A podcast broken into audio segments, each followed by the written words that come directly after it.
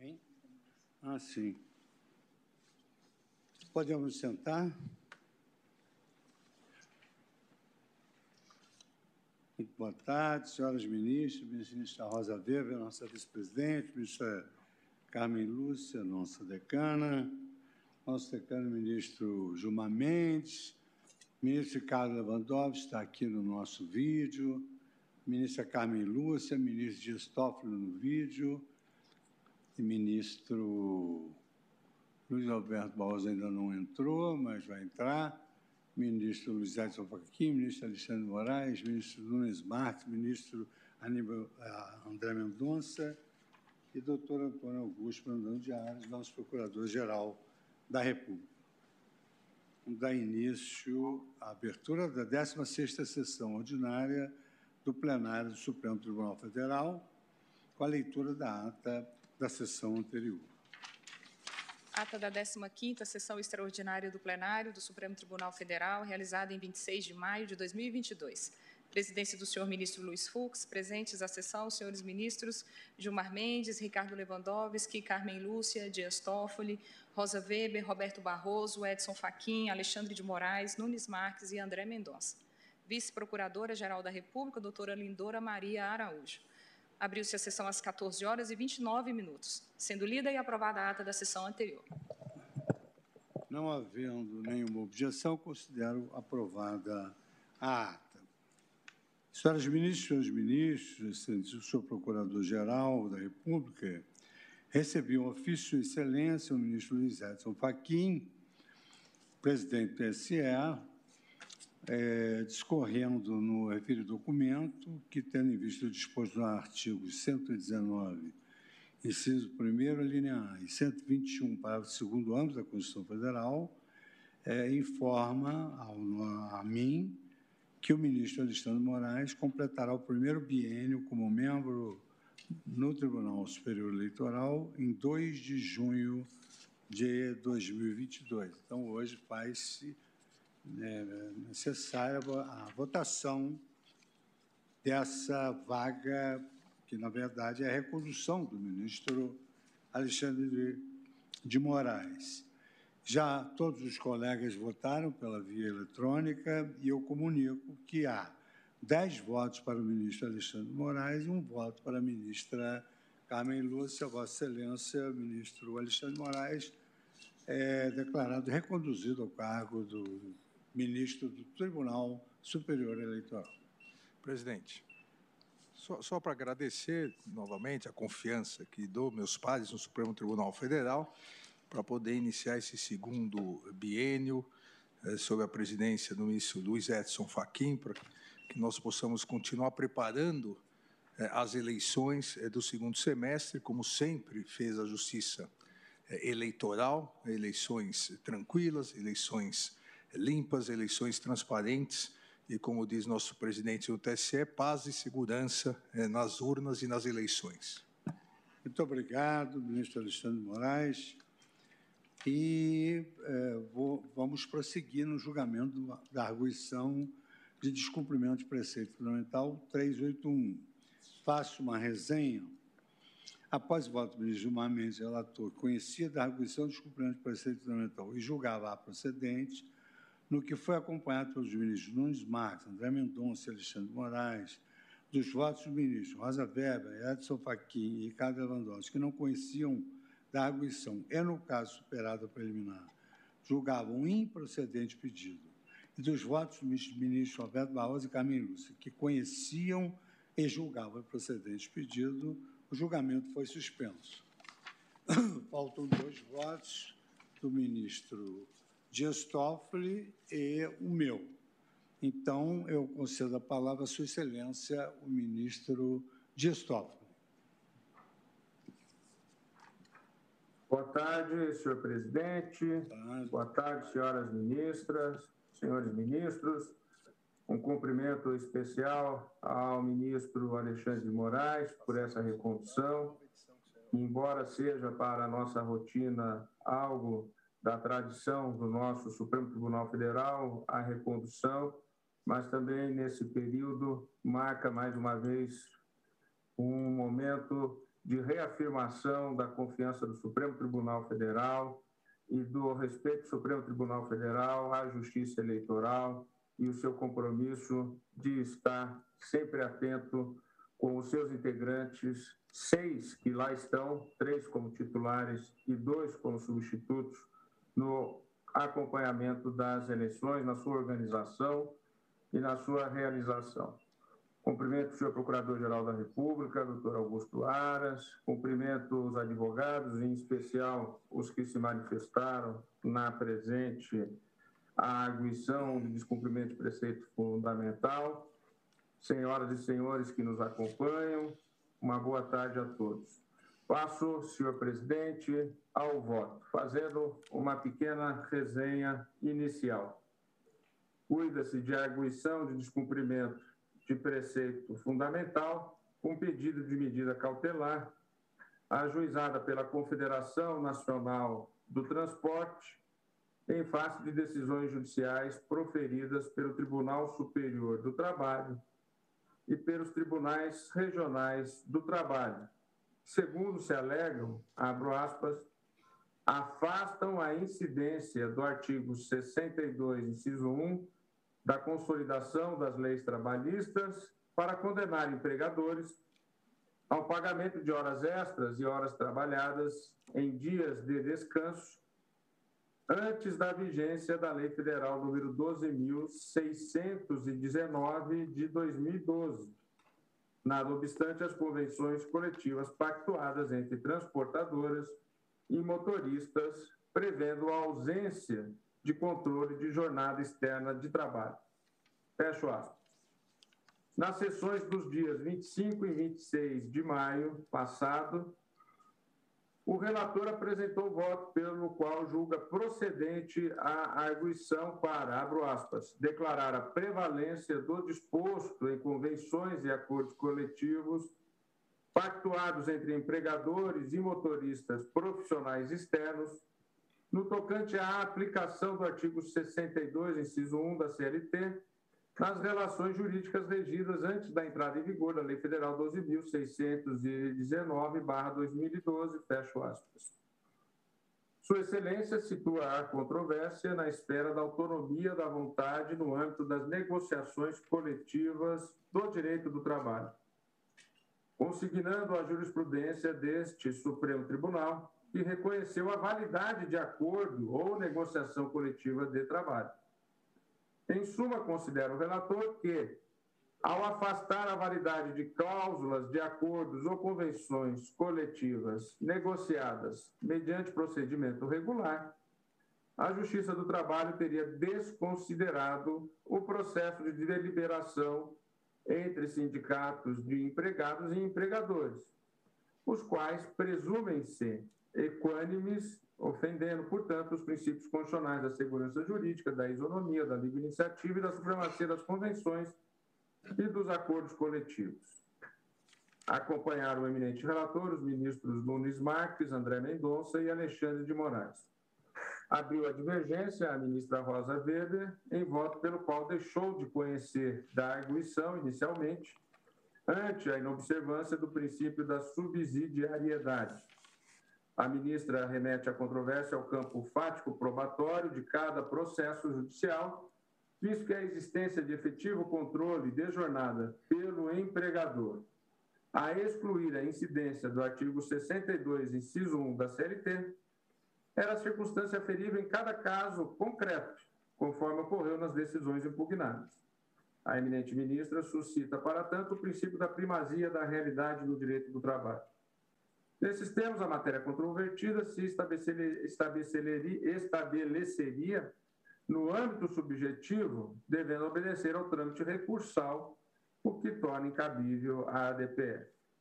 Mas, no caso, Sua Excelência, a ministra Rosa Weber, superada eventualmente a preliminar, o que já temos, porque já temos seis votos pelo conhecimento, Sua Excelência adiantou que, no mérito, votava, como votou, pela improcedência do pedido, por vislumbrar que as decisões impugnadas teriam promovido a interpretação das cláusulas coletivas à luz das provas dos autos, não havendo contrariedade aos preceitos fundamentais indicados pela requerente. Acompanham-na integralmente os ministros Edson Fachin e Ricardo Lewandowski, tanto no não conhecimento quanto na improcedência. O ministro Luiz Roberto Barroso, por seu turno, conhece da ação e no mérito a julga improcedente.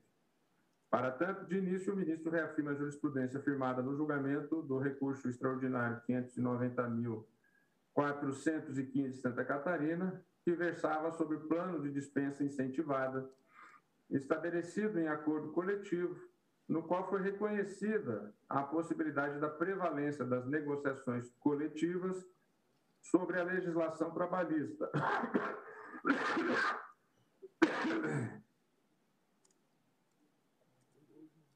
Desde que não impactado um núcleo fundamental de garantias constitucionais dos trabalhadores. No entanto, entende Sua Excelência que, no caso presente, não estaria em discussão a questão relativa à prevalência do acordado sobre o legislado, e sim a aplicabilidade ou não de cláusula de acordo coletivo, a partir da satisfação de um pressuposto fático que só poderia ser aferido no caso concreto. Acompanhou, conhecendo da ação, mas julgando improcedente, a ministra Carmen Lúcia. Feito esse breve relato do estado em que se encontra o julgamento, passo ao voto. Primeiro, quanto ao não conhecimento da arguição. A ministra Rosa Weber não conhece da presente arguição, entendimento que até o momento recebeu, como dito, a adesão dos ministros Edson Fachin e Ricardo Lewandowski. De fato, digo eu, o caso presente tem peculiaridades que inviabilizam qualquer solução de natureza ampla e geral pelo Supremo Tribunal Federal. Os documentos juntados aos autos pela requerente CNT, no intuito de comprovar a alegada violação a preceitos fundamentais, dão conta de que o problema de fundo suscitado por ela, eventual afastamento das cláusulas convencionais relativas à jornada do motorista que exerce trabalho externo, é circunstância que não pode ser aferida em abstrato por essa corte. O autor juntou ao processo diversas, diversas, diversas, reitero aqui e enfatizo, o autor juntou ao processo diversas convenções. Não estamos a julgar uma única convenção que seja de âmbito nacional. São diversas convenções celebradas entre representantes de empresas de transporte e trabalhadores, sindicatos dos trabalhadores do setor, cujas cláusulas relativas ao motorista que exerce atividade externa nas próprias convenções trazidas na inicial, apresentam diferentes redações, dando margem também a diferentes interpretações ou aplicações conforme cada caso concreto.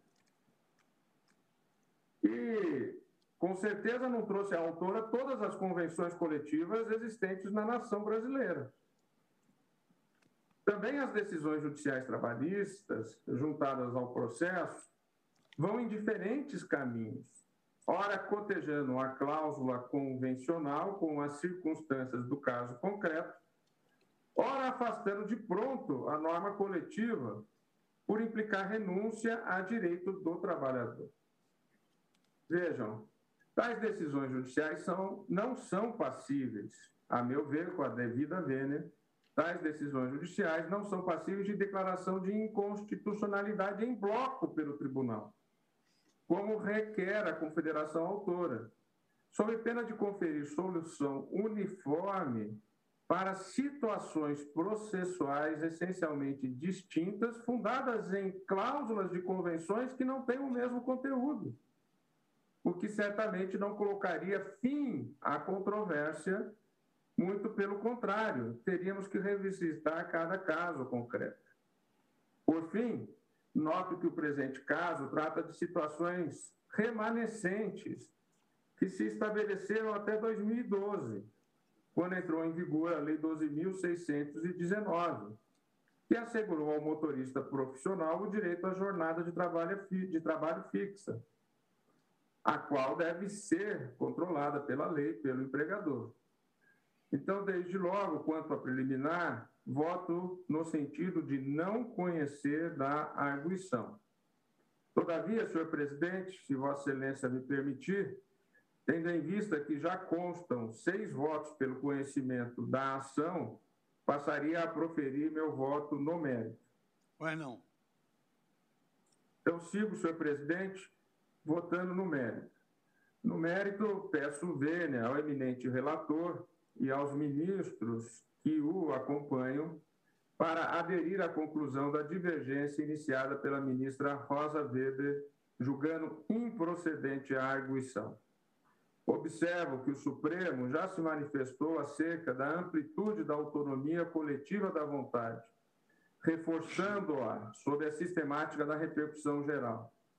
Refiro-me ao julgamento já multicitado do RE 590.415, julgado em 30 de abril de 2015, de relatoria do eminente ministro Roberto Barroso. Naquela sentada, o plenário analisou cláusula de acordo coletivo que previa plano de demissão incentivada em que se transacionava a rescisão do contrato de trabalho mediante a quitação ampla e irrestrita de todas as parcelas oriundas da relação trabalhista.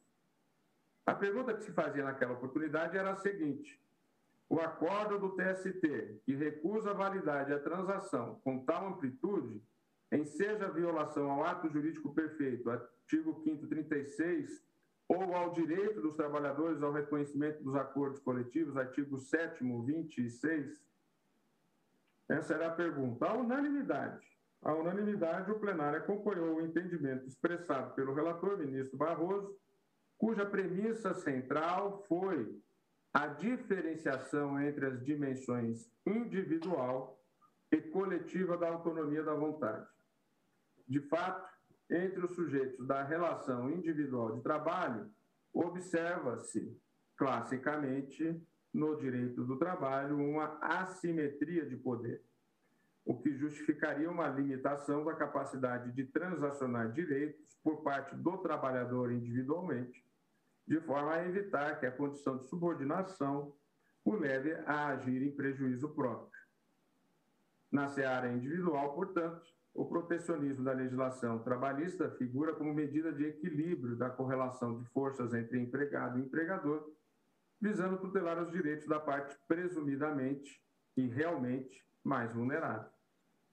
De outra sorte, no direito coletivo do trabalho, essa desvantagem não se pressupõe, considerando que os empregados figuram nesse âmbito enquanto categoria, ou seja, atuam coletivamente em prol de suas demandas, sendo necessariamente representados pelo sindicato respectivo, entidade que, por sua vez, goza de proteção constitucional, conforme o artigo 8 da Constituição Federal.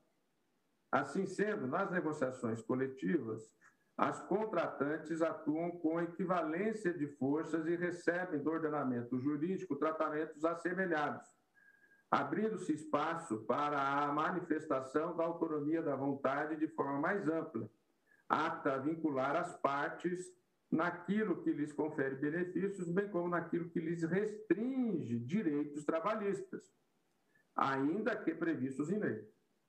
Com efeito, os instrumentos de negociação coletiva são reconhecidos e prestigiados pela Constituição de 1988 como direitos dos trabalhadores, tendo sido resguardada às categorias regularmente representadas por sindicatos, a capacidade de dirimirem entre si os próprios conflitos e de estabelecerem as regras às quais se, suje, se, quais se sujeitarão as relações trabalhistas.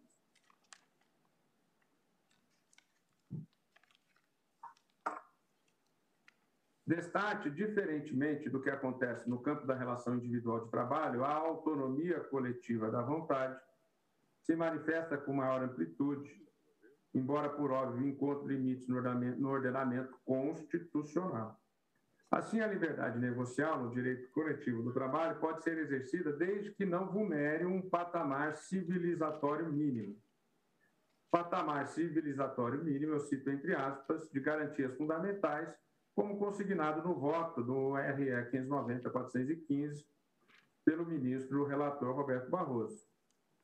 O ministro Gilmar Mendes, por sua vez, em seu douto voto aqui proferido, trouxe como premissa maior de sua conclusão a prevalência das convenções e dos acordos coletivos sobre as normas previstas na legislação ordinária. O eminente relator assim concluiu a partir da interpretação de uma série de julgados do próprio STF acerca de matérias correlatas. Decisões que tiveram como ponto de partida a relevância conferida pela Constituição à autonomia coletiva da vontade. Na linha de tais premissas do voto do relator, também eu reconheço que o exercício da autonomia coletiva da vontade na estipulação de normas trabalhistas foi prestigiado pela Constituição de 1988, consoante se depreende do próprio artigo 7 da Carta, o qual, ao enumerar os direitos dos trabalhadores rurais e urbanos, em vários de seus incisos, remete à possibilidade de negociação coletiva. Nesse sentido, destaca o inciso 13 do artigo 7 o qual confere ao trabalhador o direito a, abro aspas, duração do trabalho normal, não superior a 8 horas diárias e 44 semanais, facultada a compensação de horários e a redução da jornada mediante acordo ou convenção coletiva de trabalho. Fecho a citação. Dito isso, digo que adiro integralmente às premissas do voto do relator, razão pela qual, inclusive, esclareço que subscrevo a tese que integra o dispositivo do seu voto, assentando também a, abro aspas, prevalência do disposto em convenções e acordos coletivos pactuados entre empregadores e motoristas profissionais externos no tocante à aplicação do artigo 62.1 da CLT nas relações jurídicas regidas antes da entrada em vigor da Lei Federal 12.619-2012, fecho aspas. Mas, não obstante, não avanço ao ponto de julgar a ação direta procedente, pelo simples fato de que, no meu entendimento, o caso presente não comporta a solução abrangente requerida pela Confederação Autora de se reconhecer a inconstitucionalidade das decisões da Justiça do Trabalho que negam a incidência do artigo 62.1 da CLT e condenam os empregados a pagar horas extras e horas trabalhadas em dias de descanso. É isso porque os próprios elementos que acompanharam a inicial. Da leitura das convenções juntadas aos autos, Observo que a questão atinente ao regime de trabalho do motorista que exerce atividade externa, nas próprias cláusulas de convenções trazidas pela autora, é abordada de forma diversa, em diferentes convenções, de acordo com a sua circunscrição sindical. Note que determinadas cláusulas expressamente afastam o controle de jornada, enquanto outras tão somente fazem remissão ao 62.1 da CLT, sendo certo que neste último caso, muitas vezes deixando que caberia avaliar as circunstâncias concretas para verificar se está presente ou não um pressuposto fático, qual seja a impossibilidade do controle da jornada. Dito de outro modo, determinadas convenções trazem a presunção da impossibilidade de controle de jornada, conforme devidamente acordado, enquanto outras não trazem essa presunção. E na própria cláusula da convenção abre margem para a interpretação das circunstâncias do caso concreto. A título exemplificativo, eu faço a separação de dois blocos de cláusulas de convenções que foram trazidas na inicial pela, a, pela entidade requerente, agrupando-as nas duas categorias aqui descritas. E cito inicialmente as cláusulas que, no meu entendimento, excluem expressamente o controle de jornada. E cito as seguintes cláusulas. Documento 4, página 14 abro aspas, cláusula 23 jornada externa, aplicam-se aos trabalhadores exercentes de atividade externa os dispositivos do artigo 62.1 da CLT, isentos de controle de jornada de trabalho. Fecho aspas. Vejam aqui já nessa primeira desse bloco, expressamente isenta o controle de jornada de trabalho. Nesse mesmo bloco, do documento 8, página 26, cláusula 36, já é uma outra convenção, de um outro local. Compensação de jornada de trabalho, parágrafo único. Os motoristas ajudantes em viagem não estão sujeitos a controle de horário de trabalho nos termos do artigo 62, inciso 1 da CLT. Documento 9, página 5. Uma outra convenção, cláusula sexta, despesas de viagem, 6.2, motoristas, viajantes, horas extras. Ficam expressamente acordados entre as partes que os motoristas que viajam em rota interestadual, intermunicipal, sem qualquer controle de jornada de trabalho, estes enquadram-se nas regras contidas no 62.1 da CLT, não fazendo jus ao pagamento de horas extras. Fecho aspas e fecho com essas três cláusulas de três convenções distintas, um bloco primeiro, em que está expressamente consignado que realmente aqui não haveria a condição de um controle da jornada externa e, portanto, a convenção está clara no sentido de afastar a possibilidade desse controle. Mas na própria inicial, eu passo a citar agora várias cláusulas que apenas e tão somente remetem ao artigo 62.1 da CLT, sem deixar claro a, expressamente aquilo que estão nessas três cláusulas que volto a dizer. Na primeira que citei, documento 4, página 14, isentos de controle de jornal do trabalho. A segunda do primeiro bloco, documento 8, página 26, não estão sujeitos a controle de horário de trabalho. E a terceira do primeiro bloco, documento 9, página 5, não fazendo jus ao pagamento de horas extras. Aqui eu não teria dúvida, se todas as convenções brasileiras, eminente ministro Gilmar Mendes, tivessem essas cláusulas em acompanhá-lo, julgando procedente a ação. Mas a própria inicial traz cláusulas, outras convenções, melhor dizendo, com cláusulas distintas, que apenas fazem remissão ao 62.1 da CLT e passo a citá-las. Documento 6, página 17. Cláusula 15, artigo 62.1 da CLT. Para os empregados que exercem atividade externa, incompatível com a fixação de horário de trabalho, as empresas poderão proceder à contratação nos termos do disposto no artigo 62.1 da CLT, devendo tal condição constar em seu contrato de trabalho, bem como de anotação em sua carteira de trabalho e previdência social e no registro de empregados. Pois bem, aqui eu já teria que entrar no caso concreto, verificar se está ou não anotado na carteira de trabalho e previdência social. Por isso que até inicialmente eu não conhecia, assim como a eminente ministra Rosa Weber, da ADPF. Cito uma segunda convenção, documento 11, página 22, nesse segundo bloco. Cláusula 31 controle de jornada estão excepcionados, conforme artigo 62 da CLT, os trabalhadores, inclusive e de modo especial, os motoristas e ajudantes que exercem atividade externa incompatível com a fixação de horário de trabalho, devendo tal condição ser anotada na carteira de trabalho e previdência social e no registro de empregado. Uma quarta convenção nesse segundo bloco, documento 7, página 23 Cláusula vigésima, jornada de trabalho, parágrafo 2 Fica estabelecido e ratificado que todos os motoristas profissionais que exercem atividades externas atenderão ao artigo 62, inciso 1 da CLT. E ainda mais duas convenções trazidas na inicial, documento 7, página 13. Cláusula 28 trabalho externo, de acordo com o 62 da CLT, os empregados que exerçam função externa sem controle de horário, assim como vendedores, ajudantes e motoristas, entre outros, não estão sujeitos ao horário de trabalho estabelecido naquele diploma legal.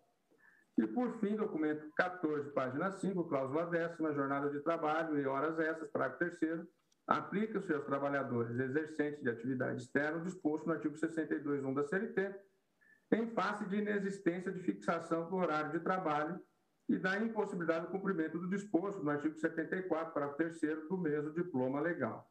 Pois bem, nesses dois blocos eu quero mostrar que as várias convenções trazidas inicial, elas têm situações distintas, algumas expressamente realmente dizem que é impossível o controle das jornadas, outros fazem simples remissão ao 62.1 da CLT.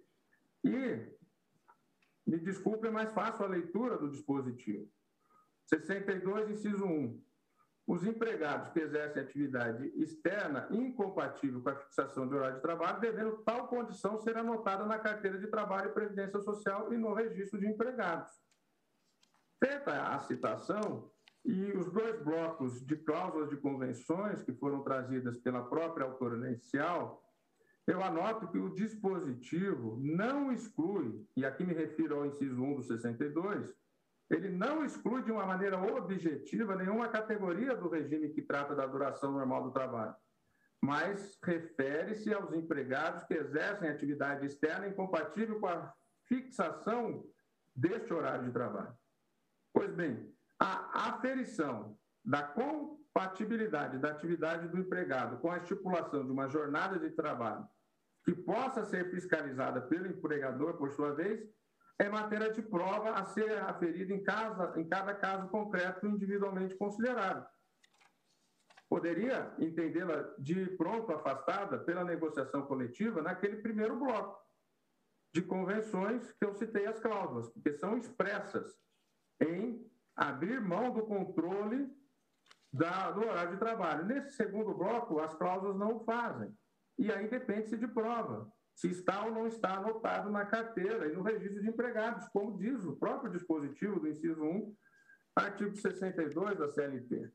Portanto, a meu ver, com as mais respeitosas vênias, as decisões judiciais da Justiça do Trabalho que procedem a essa análise à luz de cláusula convencional remissiva ao 62.1 da CLT, não estão negando validade aos referidos acordos coletivos, que apenas determinaram a sua incidência. Pelo contrário, tais decisões promovem a interpretação do dispositivo de acordo com as provas produzidas nos autos de forma a verificar se o trabalhador litigante poderia ou não ter sua jornada fiscalizada pelo trabalhador, se estava ou não anotada na sua carteira e no registro de empregados, se o controle de jornada é ou não compatível, naquele caso concreto, com a atividade externa exercida, porque não estava explicitamente na cláusula afastada a sua possibilidade de não recebimento de horas extras, como no primeiro bloco citado, desculpe a repetição. Não se trata, portanto, em tais casos, de aplicar uma lógica da relação individual de trabalho ao âmbito das negociações, das negociações coletivas, negando-se-lhes diligência, mas distrair das cláusulas em escrutínio a interpretação condizente com cada realidade concreta. Por outro lado, naqueles casos em que o acordo coletivo afastou expressamente, naqueles casos em que o acordo coletivo afastou expressamente o regime de controle de jornada, a não submissão a esse regime é plenamente válida, por decorrer do legítimo exercício da autonomia coletiva da vontade. E aí, como eu já disse anteriormente, volto a dizer que seriam aqueles casos que eu me referi do primeiro bloco que cito meu voto, não deve a Justiça do Trabalho fazer qualquer cotejo com circunstâncias de caso concreto, porque expressamente afastada a possibilidade do recebimento das horas extras. No entanto, também nesse caso, a correção da decisão da Justiça Trabalhista deve, deve, dependerá do que estiver expressamente contido na norma coletiva, como aqui trouxe. E como numa DPF temos como distinguir todos esses acordos. Portanto, no meu entendimento, a forma como essas convenções foram redigidas é central na determinação do correto regime aplicável em cada caso aos motoristas que exercem atividade externa.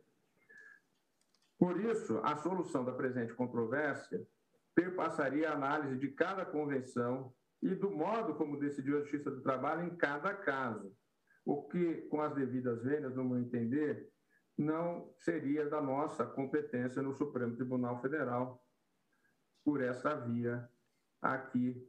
E não me sinto habilitado a proferir uma decisão de procedência genérica, embora, como dito anteriormente, comum das premissas do eminente relator. Outro sim, fato é que as cláusulas convencionais são atos normativos e, como tais, estão suscetíveis a diferentes interpretações, conforme é possível perceber a partir das cláusulas que aqui citei a título exemplificativo. Essa constatação reforça a minha conclusão de que a presente controvérsia, a presente controvérsia não comporta uma resposta geral e abstrata e abstrata por esta corte, cabendo em verdade as instâncias ordinárias definirem a melhor solução para cada caso, à luz das respectivas cláusulas convencionais.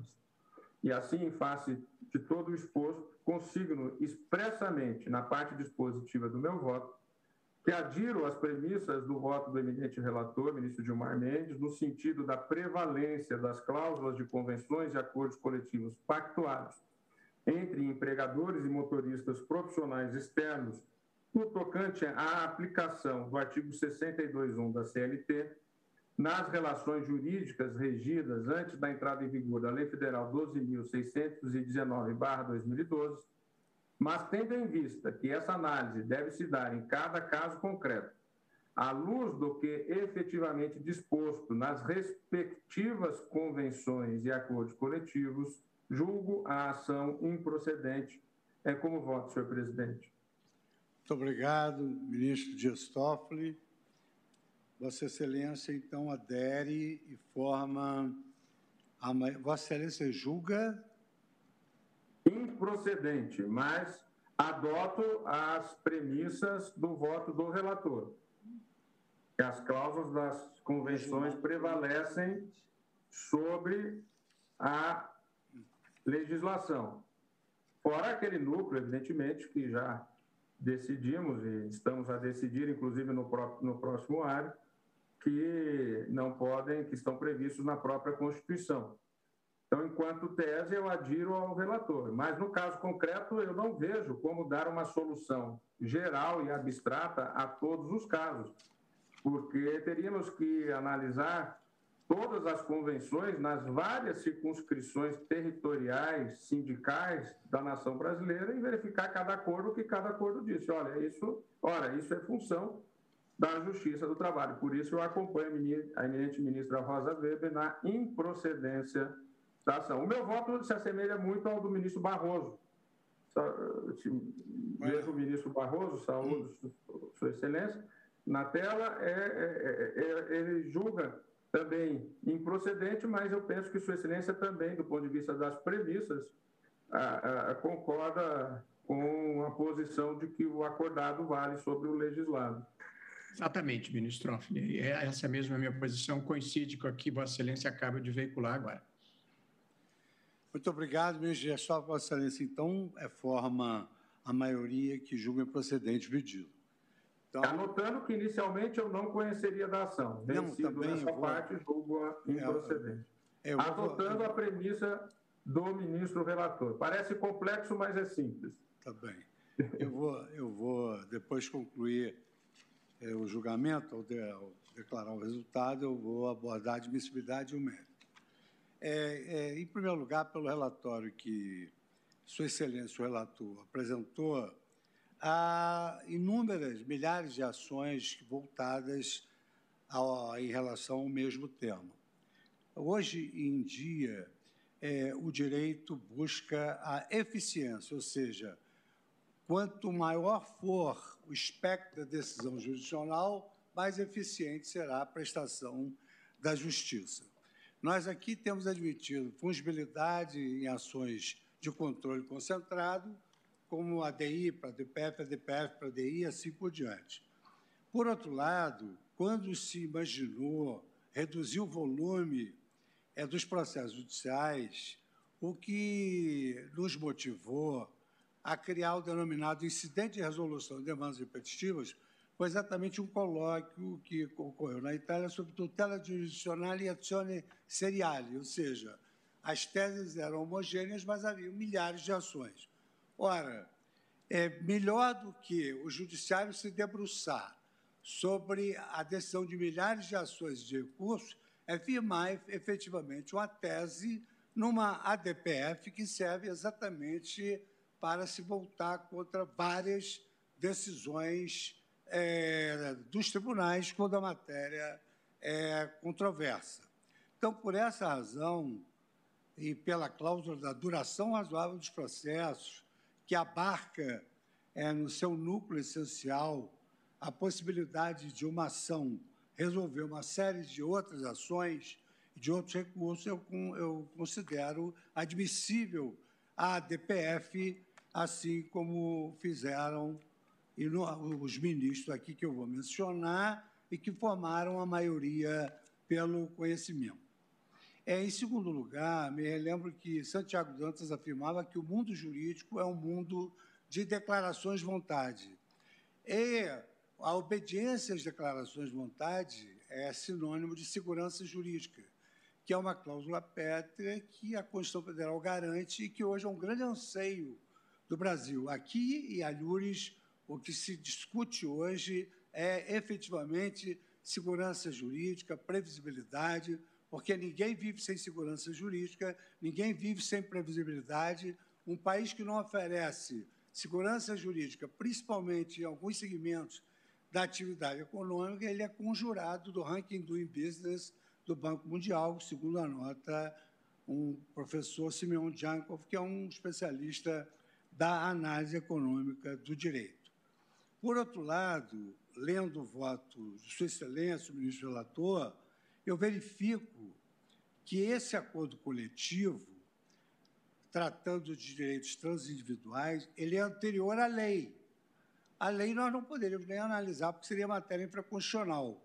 Mas aqui vigora uma regra constitucional também do tempus regit actum, que é um consectário da irretroatividade das leis e a forciore um, digamos, um consectário também da segurança jurídica.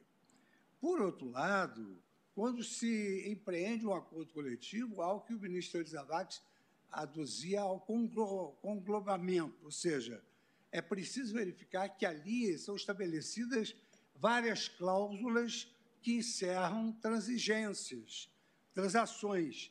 E, desde há muito, o próprio Código Civil destacava que a transação faz coisa julgada. O Código atual, ele é, veda a anulação das transações, tal como se faz em relação à coisa julgada, em respeito também à segurança jurídica.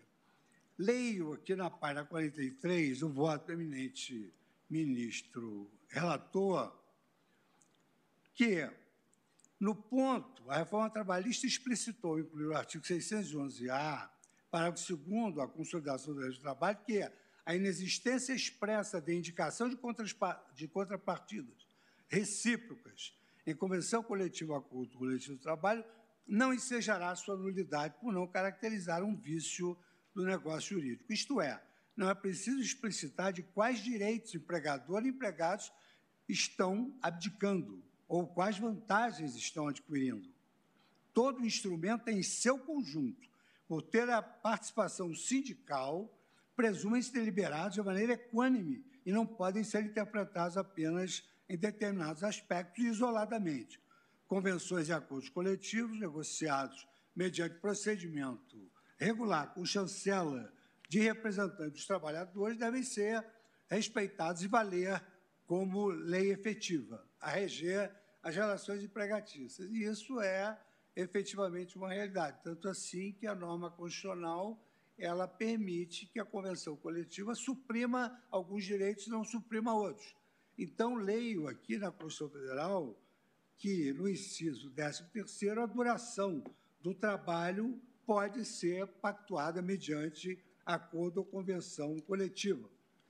Mais ainda, não há nenhum arranhão a um direito constitucional aqui.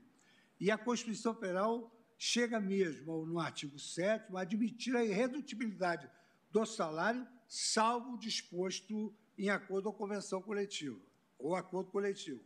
E não, não é em relação a todos os direitos que a Constituição Federal permite a invasão do acordo coletivo. Mas, nesse caso, ela permite, foi lavrado o acordo coletivo, e, nesses termos, eu entendo que a, a justiça laboral ela afasta a validade da incidência do artigo 62, inciso 1 da Convenção das Leis do Trabalho, deixando de aplicar a cláusula de acordos e convenções coletivas em que deliberada sua aplicação à categoria para situações ocorridas antes da entrada em vigor da Lei Federal 12.619, que eu repito, seria insindicável pela natureza infraconstitucional pela Suprema Corte.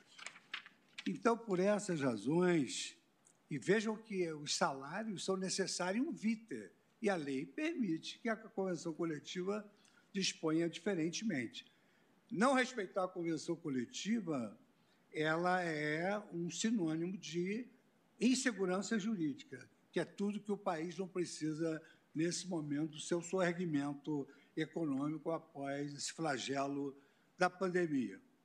Por essas razões, eu estou aderindo à tese de, dos que conhecem a DPF e, ao mesmo tempo, estou aderindo à tese do eminente relator e julgando procedente o pedido.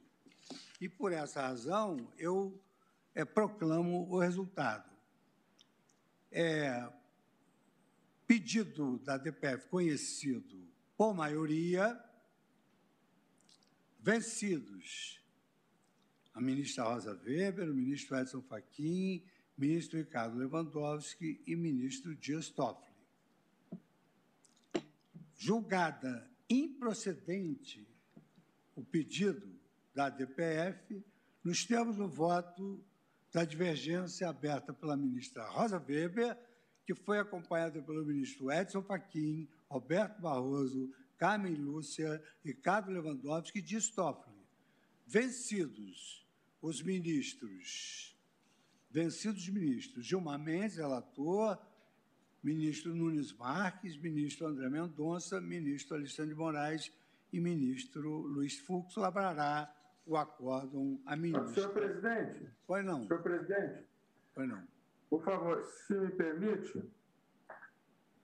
Tem a é, palavra, ministro Gestóvão. Quando se proclama nos termos do voto da ministra Rosa Weber, não necessariamente eu concordei com todas as premissas. Então, nos termos dos votos divergentes, é, a partir do voto da ministra Rosa Weber. É, eu estou anotando isso. É, porque o meu, meu voto não foi um voto aderente totalmente ao voto da ministra Rosa Weber em algumas das premissas de Sua Excelência. É, mas na conclusão, mas, mas nós a, aferimos a, a procedência do... ou a improcedência pela conclusão do voto. Senhor presidente. Vossa Excelência pode concluir o voto no sentido da divergência, muito embora tenha as suas próprias razões para fazê-lo. Pelo que eu entendi, Vossa Excelência é, manifestou que não era nem caso de conhecimento pelo Supremo, quer por se tratar de legislação infraconstitucional, quer por ser matéria fático-probatória. Foi o que eu entendi, mas que as premissas... É, eu julguei o procedente nos termos do meu voto, não do voto da ministra Rosa Weber. Era isso que eu gostaria que ficasse consignado. Presidente, me permite? é só colocar Pois não, Luiz, é, onde Vossa Excelência colocou nos termos do voto divergente da ministra Rosa Weber, colocar no, nos termos dos votos divergentes. Está bem. Está bem? Resolve o problema. Resolvido o problema. Senhor presidente, me conceda, por por favor, a palavra? Pois não. Eu quero tranquilizar tanto o ministro Dias Toffoli quanto o ministro Luiz Roberto Barroso, porque, por óbvio, que assim como fiz naquele julgamento dos quilombolas, que eu terminei de redatora designada, e havendo uma diversidade de fundamentos que ensejaram uma determinada conclusão, eu vou, inclusive, destacar na própria emenda do julgado. E não poderia ser diferente, senhor presidente, porque, na verdade, tanto o ministro Dias Toffoli quanto o ministro Luiz Roberto endossam a tese e as premissas do voto do ministro Gilmar Mendes, quanto à prevalência do negociado sobre o legislado, que não é a minha posição nem a do ministro, por exemplo, Luiz Edson Fachin. Né, que, eu, que eu recordo do voto.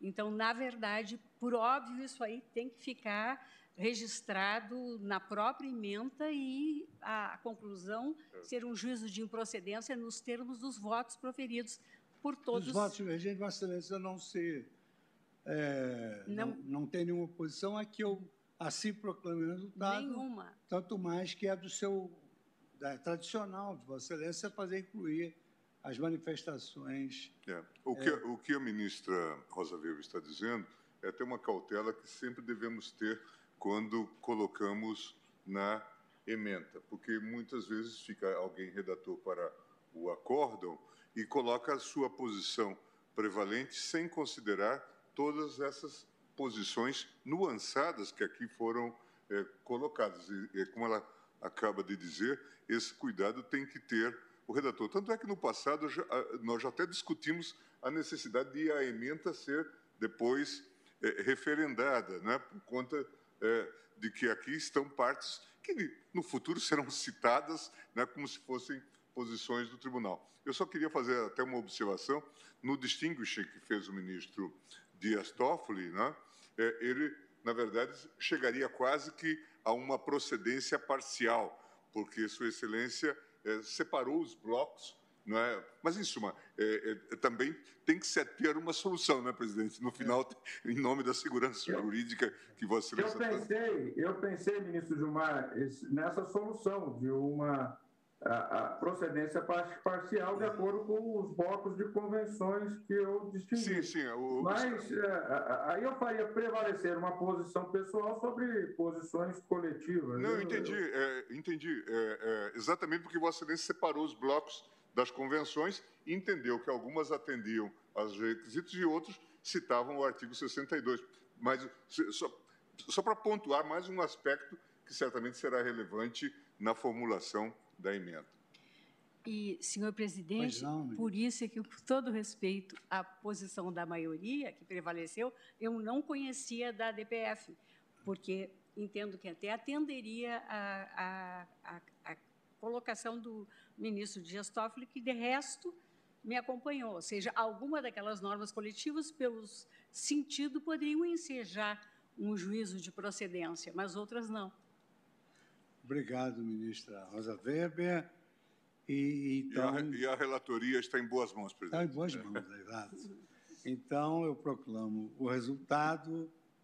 É, a, a, maioria conheceu da DPF vencidos ministra Rosa Weber, Edson Fachin, Ricardo Lewandowski e Dias Toffoli, e, por maioria, julgavam improcedente o pedido nos termos dos votos proferidos, divergentes. Vencidos, ministro relator Gilmar Mendes, ministro Nunes Marques, ministro André Mendonça, ministro Alexandre Moraes e ministro Luiz Fux. Esse é o resultado e o, lavrará o acórdão Sua Excelência, com esmero de sempre, ministra Rosa Weber, nossa ministra presidente. Peço agora ministra Rosa Weber, a Vossa Excelência, que assuma a presidência e para pregoar o ARI subsequente. Muito obrigado.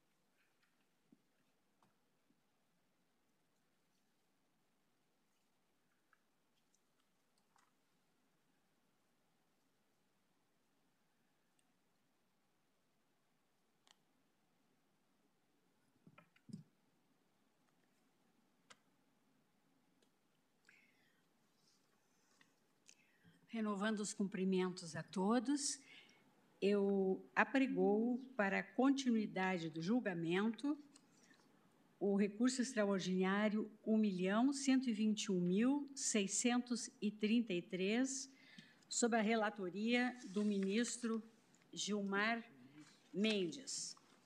Esse processo é oriundo de Goiás, tem como recorrente a mineração Serra Grande SA e como recorrido Ademir Gomes da Silva.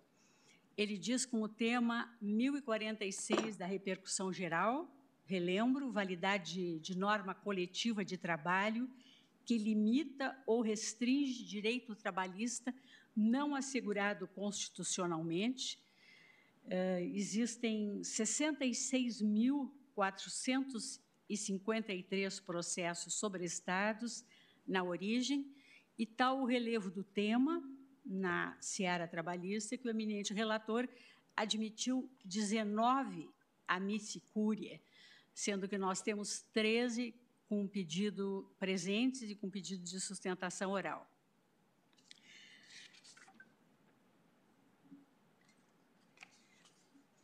Posso?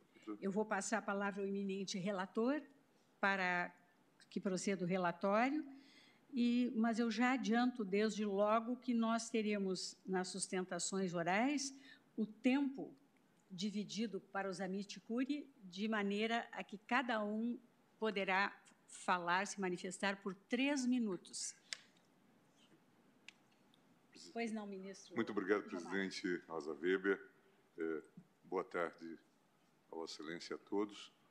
É, presidente, é, como Vossa Excelência já pregou, trata-se do julgamento do processo paradigma do tema 1046 da sistemática da repercussão geral, que versa sobre a prevalência de acordos e convenções coletivas nos termos do artigo 7 inciso 26 da Constituição Federal. Cuida-se na espécie de agravo contra a decisão de inadmissibilidade de recurso extraordinário interposto em face de acórdão do Tribunal Superior do Trabalho, que afastou, em síntese, a validade da norma coletiva que suprimia direitos relativos a horas em itinere.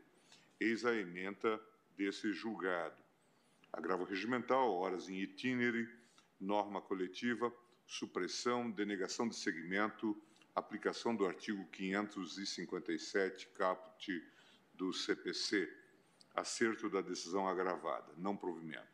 O artigo 557, caput do CPC autoriza o relator a negar seguimento ao recurso quando manifestamente inadmissível, improcedente ou prejudicado, em razão do entendimento simulado pelo respectivo tribunal.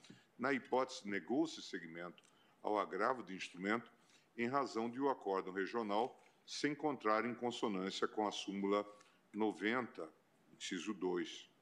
No presente agravo, embora a parte recorrente demonstre seu inconformismo, reiterando as teses anteriormente esposadas, não apresenta argumentos que demovam a decisão denegatória do agravo do instrumento.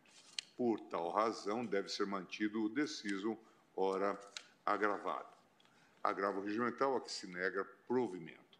O recurso extraordinário interposto com fundamento no artigo 102, 3A da Constituição aponta-se violação aos artigos 5 2, 55, 35, 7, 13 e 26 do texto constitucional. Nas razões recursais, alega-se a necessidade de manutenção do pactuado em negociação coletiva por meio da qual se estabeleceu que não seriam pagas como extra as horas em itinere, em razão do princípio da prevalência do acordo coletivo de trabalho da autonomia da vontade das partes contratantes e da segurança jurídica.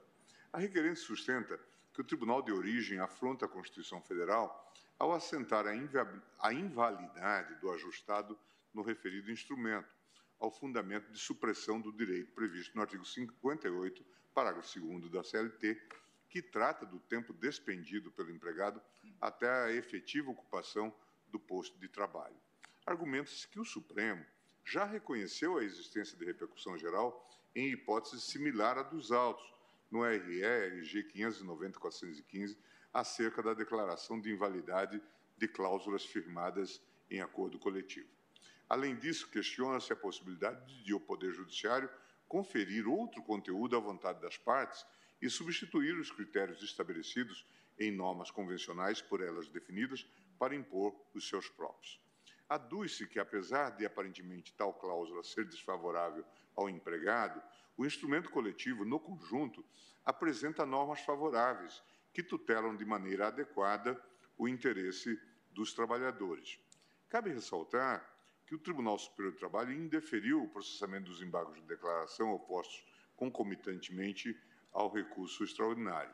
Contra essa decisão, a parte hora recorrente interpôs agravo, ao qual foi negado provimento com aplicação de multa. Por esse motivo, após esse julgamento, a parte recorrente complementou as razões do apelo extremo no que tange à multa imposta por litigância de má-fé nos termos do, dos artigos 80 e 81 do CPC, além de reforçar as razões de mérito anteriormente expostas.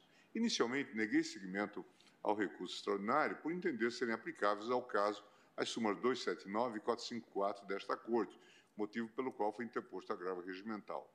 Em nova análise do caso, verifiquei que a discussão dos autos, isto é, acerca da validade da norma coletiva que limita ou restringe direito trabalhista, versa sobre matéria constitucional.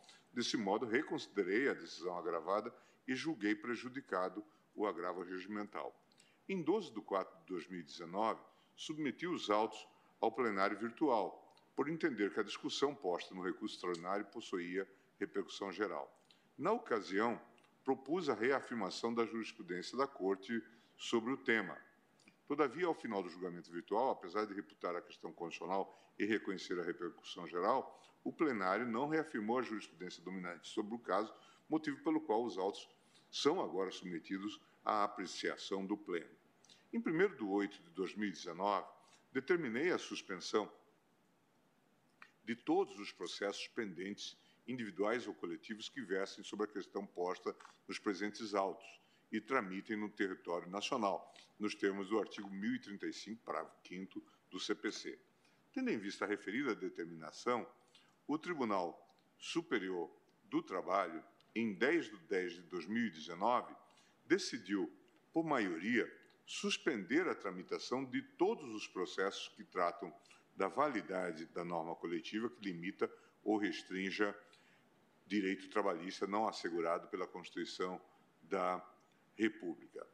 Em 31 de maio de 2022, neguei pedidos de tutela provisória incidental requeridos para que fosse aplicado o tema 1046 a demandas que versam sobre cláusulas de acordos e de convenções coletivas que dispõem sobre cota legal destinada à aprendizagem profissional de jovens, Reitero nesse ponto que tal questão não guarda estrita relação com o apreciado na presente demanda.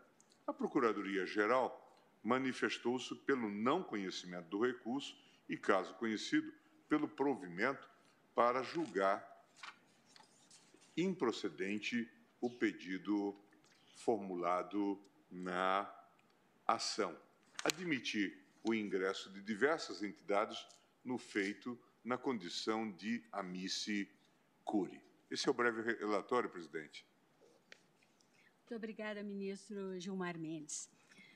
Eu concedo agora a palavra para falar pela recorrente Mineração Serra Grande S.A., ao doutor Mozar Vitor Russumano Neto, que está presente né, por videoconferência e com muita alegria revendo o doutor Mozart Vitor Russmano Neto. Prazo de 15 minutos. Obrigado, Excelência. Excelentíssimo senhor ministro presidente Luiz Fux, excelentíssima senhora ministra vice-presidente Rosa Maria Weber, excelentíssimo senhor ministro relator Gilmar Mendes, a quem tive a honra de chamar de professor na UNB, egrégio Supremo Tribunal Federal. O processo em questão ele tem uma relevância ímpar na justiça do trabalho, porque vai ditar as relações, o rumo das relações trabalhistas e o papel desempenhado pelos sindicatos nas relações coletivas. Mas além dessa importância, tem uma outra, essa de cunho pessoal. Porque a sustentação oral em questão, ela era para ter sido realizada pelo meu pai, Vitor Russomano Júnior, um advogado renomado que atuou a sua vida inteira perante o TST mas acabou falecendo no início de 2020, cabendo a mim, então, a responsabilidade e a honra de realizar esse ato. Eu gostaria de render homenagens a ele, trazendo para essa sustentação as diversas conversas que eu tive com ele nos últimos tempos antes dele falecer. E nelas a gente acabava discutindo nesse processo e duas questões me chamaram muito a atenção. Eu gostaria de apresentá-las a vossas excelências, porque elas são muito bem aplicadas ao caso concreto. A primeira questão seria a dissonância entre o princípio protecionista e o princípio da autonomia coletiva, ambos do direito do trabalho. Inicialmente, é necessário frisar que é elogiável o protagonismo, o aspecto precursor do direito do trabalho, ao disciplinar a proteção aos empregados, principalmente porque há aspectos que desequilibram a relação entre esses empregados e os empregadores, como, por exemplo, o próprio aspecto econômico, dispar entre esses, e a própria existência de subordinação de um para com o outro na relação empregatícia. Mas esse princípio protecionista, ele tem que ser restrito ao direito individual do trabalho. Ele não pode ser aplicado no direito coletivo. Inclusive, há disposição constitucional nesse sentido.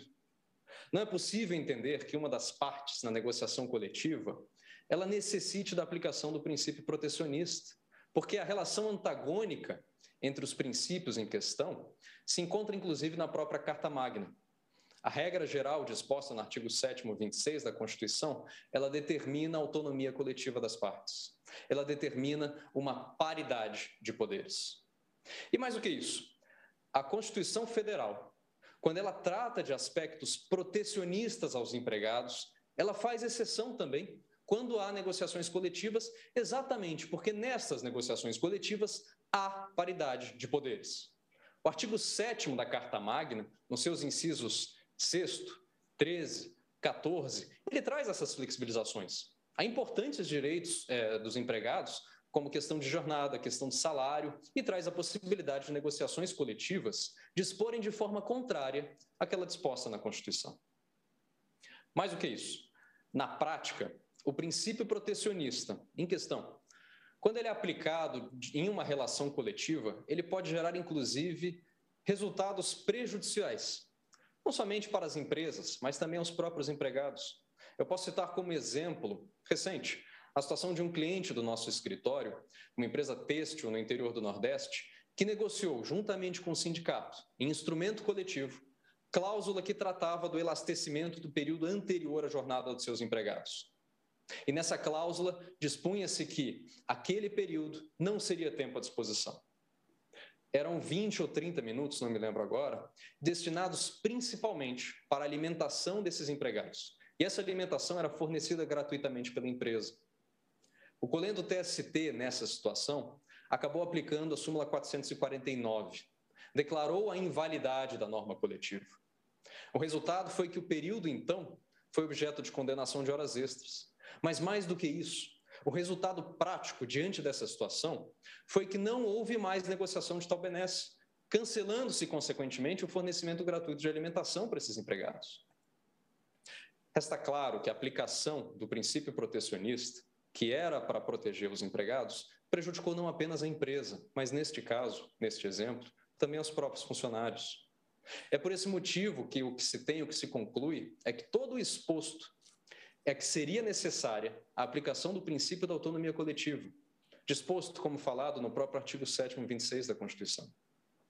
O segundo aspecto que me chamou atenção nas conversas que eu tive com meu saudoso pai era o fato de que esse mesmo protecionismo da justiça do trabalho, ele também é aplicado algumas vezes, de forma na prática, a invalidar alguns institutos trabalhistas, somente porque esses institutos, em algumas situações, possuem situações de irregularidade. Em outras palavras, a gente discutia até que ponto as medidas de restrição a fraudes, a irregularidades, seriam válidas se elas acabarem por asfixiar, por matar o próprio instituto. Na negociação coletiva, assim, o fato de que em alguns casos pode haver fraudes ou irregularidades, ou até como no caso anterior agora discutido, violações constitucionais, isto não pode servir de condão a presumir má fé ou então a invalidar o princípio da negociação. Essas situações irregulares, elas podem existir, mas elas não servem de justificativa a afastar o princípio da autonomia coletiva e a determinar um protecionismo individual em negociações coletivas. Cabe à Justiça do Trabalho reforçar a regra geral, coibir concomitantemente essas exceções irregulares. E o caminho desse entendimento, inclusive, já está sendo trilhado pela Igreja STF. Eu cito um recente julgado, tratado inclusive por Vossas Excelências, no caso anterior, sobre o Instituto Trabalhista, o PDV, o Programa de Demissão Voluntária, que costumava prever uma quitação ampla e geral ao contrato de trabalho e, através de negociações coletivas, era previsto e garantia, inclusive, ao empregado que aderisse, normalmente um significativo bônus pecuniário.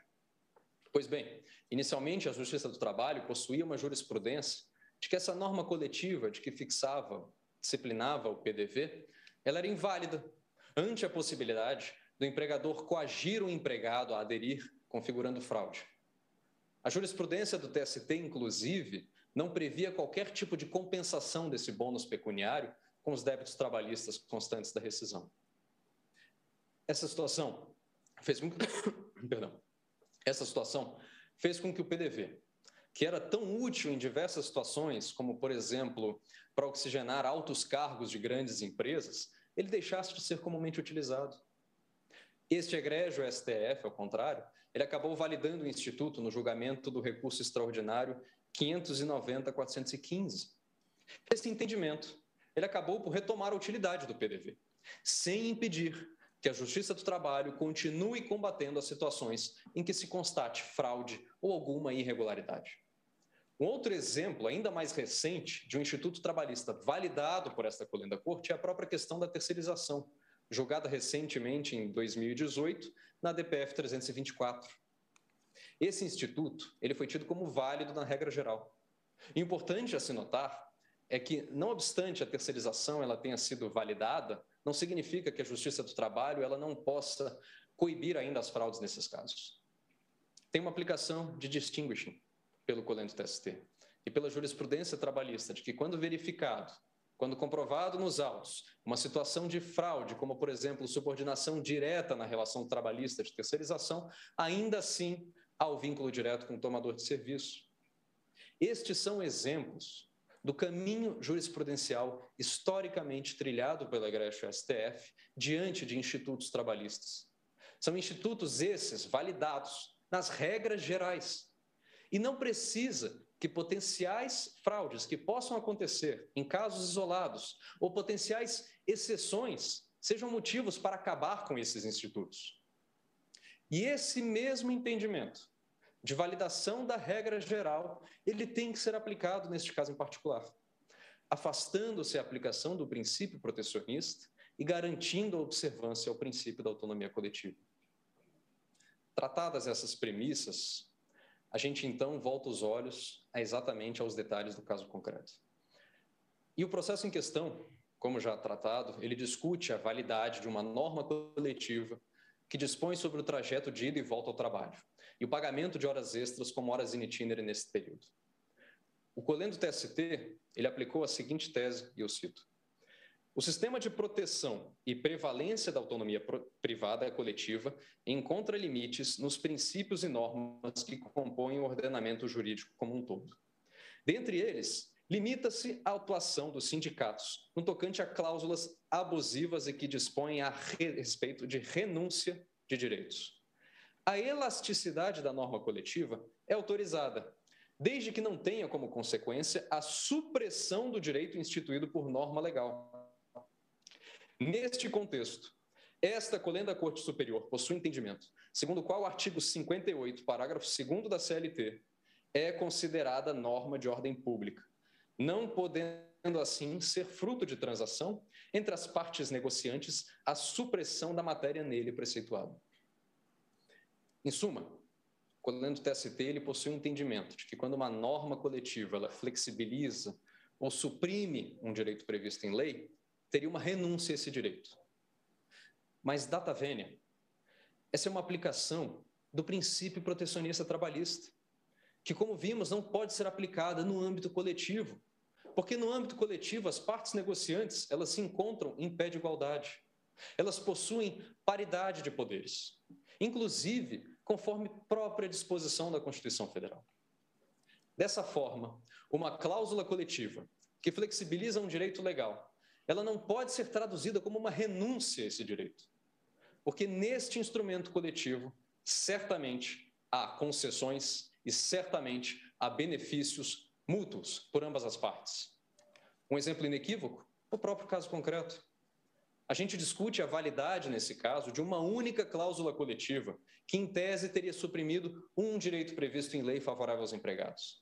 Mas essa análise, ela acaba não verificando, ela acaba ignorando todo o conteúdo do instrumento coletivo, que tem outras 33 cláusulas. E dentre estas cláusulas, diversos benefícios concedidos na negociação pela empresa para os empregados. Apenas a título de exemplo, eu tenho aqui abono salarial, auxílio material escolar, refeições, plano de saúde, plano de assistência odontológica, auxílio funeral, gratificação e adicional de horas extras de 75%. Nesse cenário, não é possível verificar a existência de uma renúncia de um direito, puramente, mas sim de que partes, em igual poder, disposto constitucionalmente, negociaram concessões mútuas e benefícios mútuos. Também a gente não pode afirmar ou presumir que os empregados, diante deste número muito superior de benefícios, estariam em uma situação pior do que estaria caso esse instrumento coletivo deixasse de existir. Fica claro que declarar a validade da cláusula em questão, a declaração da validade do negociado sobre o legislado, em si, ela permite uma maior efetividade nas relações coletivas. Ela traduz em mais benefícios a ambas as partes, empresas e empregados. E, por fim, eu gostaria apenas de acrescentar algumas finais considerações, inclusive trazendo a este caso uma peculiaridade de julgamento, porque normalmente se julga a regra geral e o que se tem no caso é que a exceção que normalmente vem posteriormente acabou vindo antes. Ao contrário do julgamento que acabou de se encerrar da DPF 381, neste caso não há dificuldades de medida em relação à DPF, que tratava de interpretações de diversas cláusulas. Neste caso, há uma única tese de supressão de direito, que inclusive já, não mais se encontra na redação atual do artigo 58 da CLT, no parágrafo 2 e mais do que isso, neste caso, não há violação constitucional direta. Se está tratando de um direito infraconstitucional, suprimido, tirado por uma norma coletiva, e neste caso não há os óbices trazidos e há uma ratificação, inclusive, do fundamento dos votos dos excelentíssimos ministros Barroso, da excelentíssima ministra Carmen Lúcia e agora, recentemente, ainda hoje, do excelentíssimo ministro Dias Toffoli. Mais do que isso, a declaração de invalidade das normas coletivas, de prevalência do legislado sobre o negociado, ele acrescenta à Justiça do Trabalho um número significativo de litígios judiciais. Aumenta o princípio, o aumento da insegurança jurídica.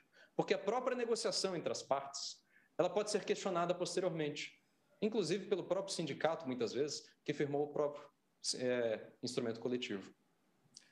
Caso se declare a validade da norma coletiva, ao contrário, e eu estou encerrando, não há um afastamento do protecionismo ou do protagonismo da justiça do trabalho que vai continuar coibindo as exceções, vai continuar coibindo as fraudes, da forma como vem fazendo e como, inclusive, acabou de ser feito pela Igreja STF, numa situação que claramente não se inseria diante do cenário de uma norma infraconstitucional alterada ou suprimida por norma coletiva. É necessário uma adaptação, uma atualização da negociação coletiva do trabalho, acenando para as regras modernas da justiça do trabalho. E por esses elementos, por essas questões, é necessário o provimento do apelo para um reconhecimento do negociado sobre o legislado. Pelo provimento. Obrigado. Obrigada, doutor Mozar Vitor Russumano Neto.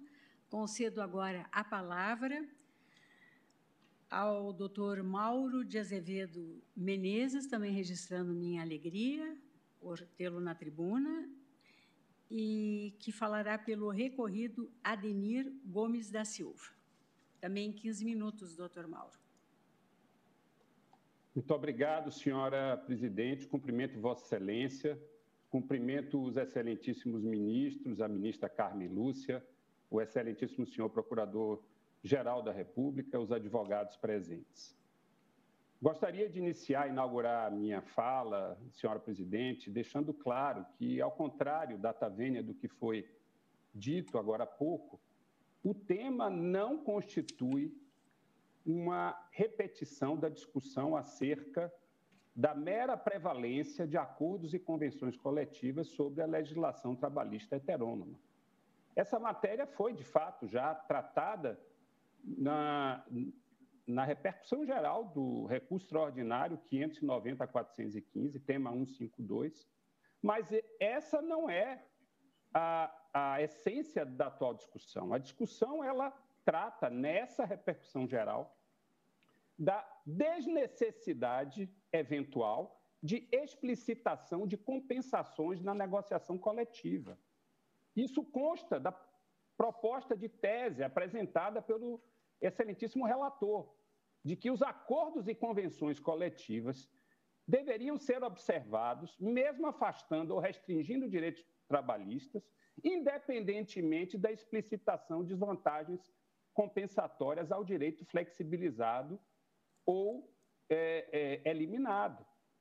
Então, é preciso distinguir. Não se trata aqui de admitir-se ou não a autonomia privada coletiva. Já se admite, a jurisprudência da Corte vai nesse sentido. Mas o que não foi dito há pouco, e é preciso elucidar essa questão para que o julgamento seja feito em torno da questão trazida pelo eminente relator, inclusive na época ao plenário virtual, como uma tentativa de reafirmação de jurisprudência tida por dominante, e na época, o plenário virtual, por seis votos a cinco, entendeu que era uma questão nova, não era uma questão que emergia do tema 152, porque, evidentemente, excelências, não é possível deixar de explicitar as compensações na negociação coletiva.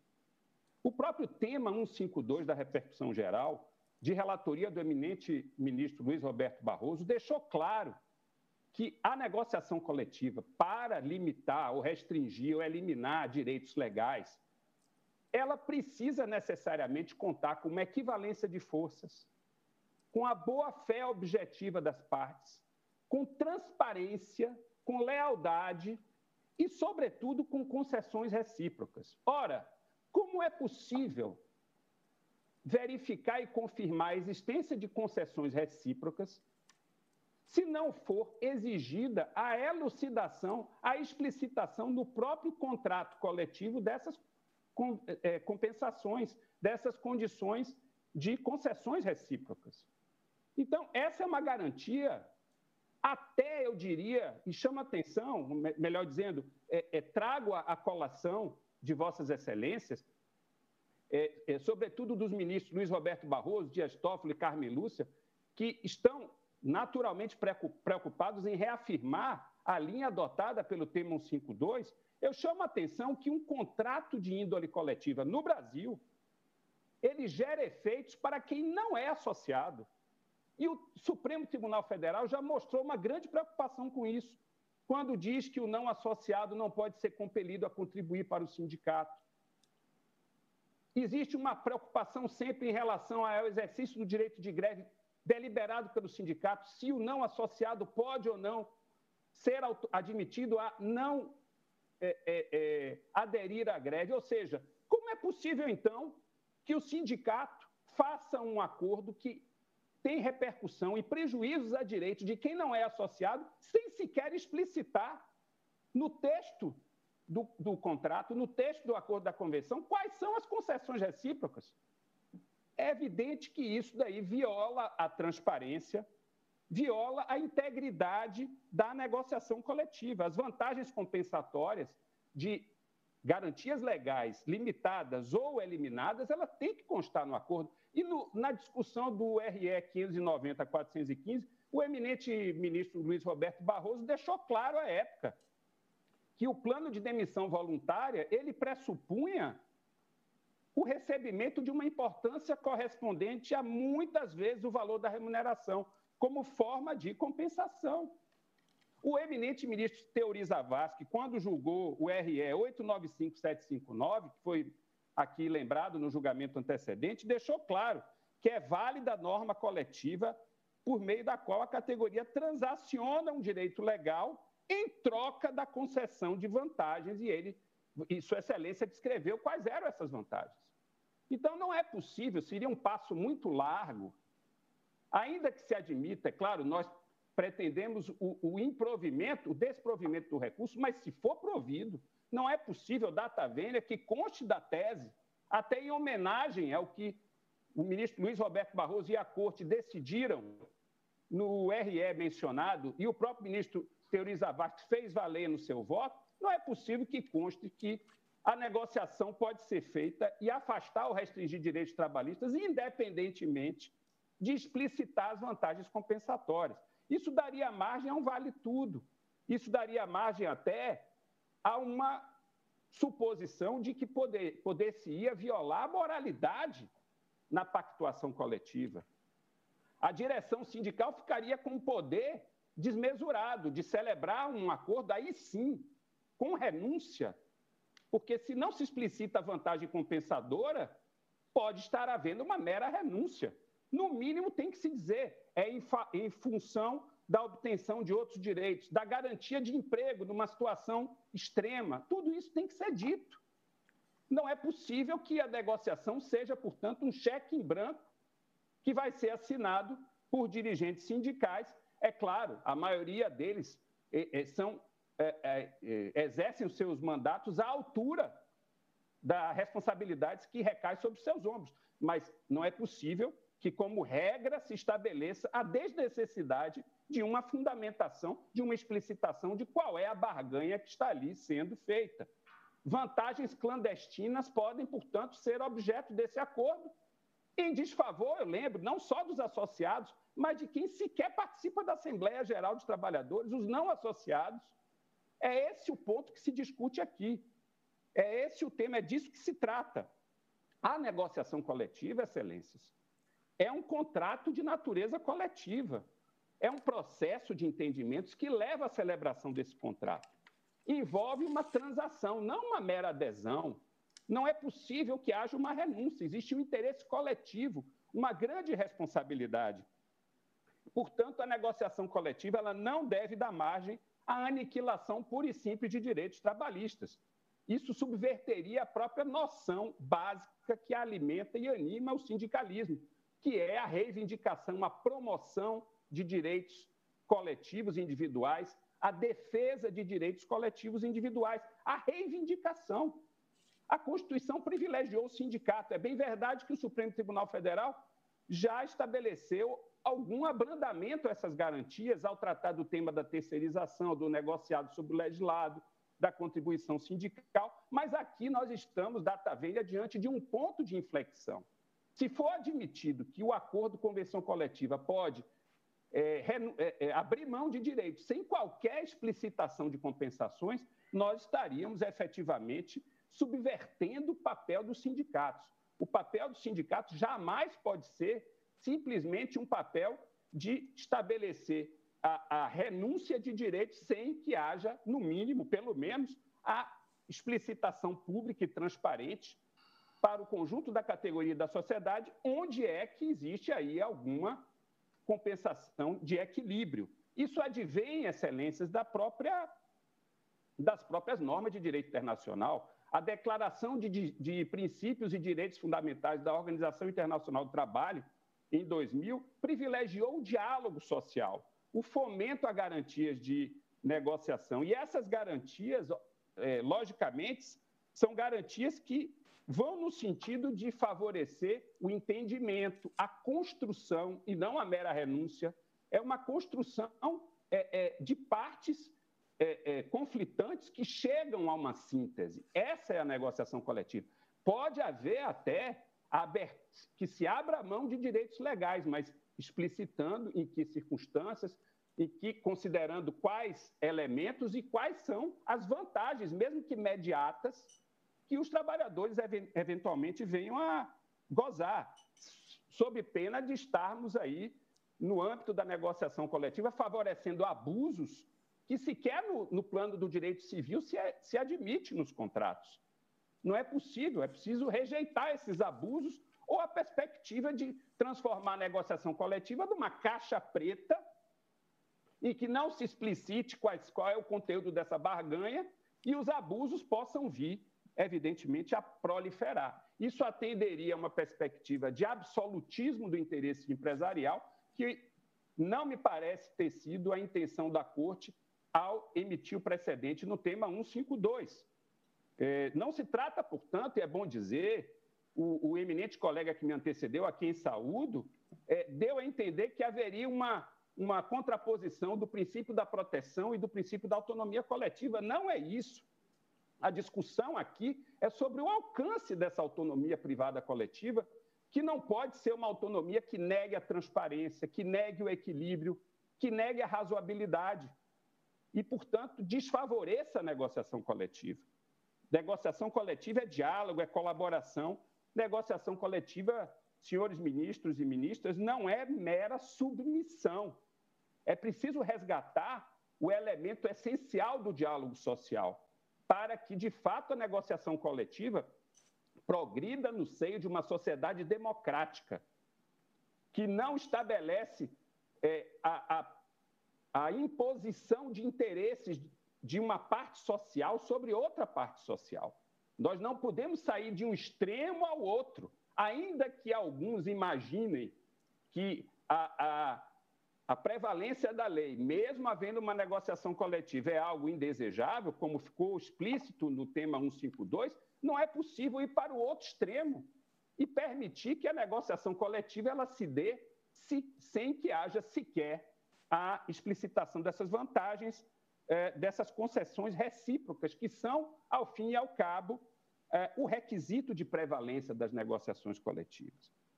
Então, numa sociedade democrática, é preciso consignar, sim, quais são os elementos obtidos, quais são as garantias asseguradas, quais são as compensações transacionadas.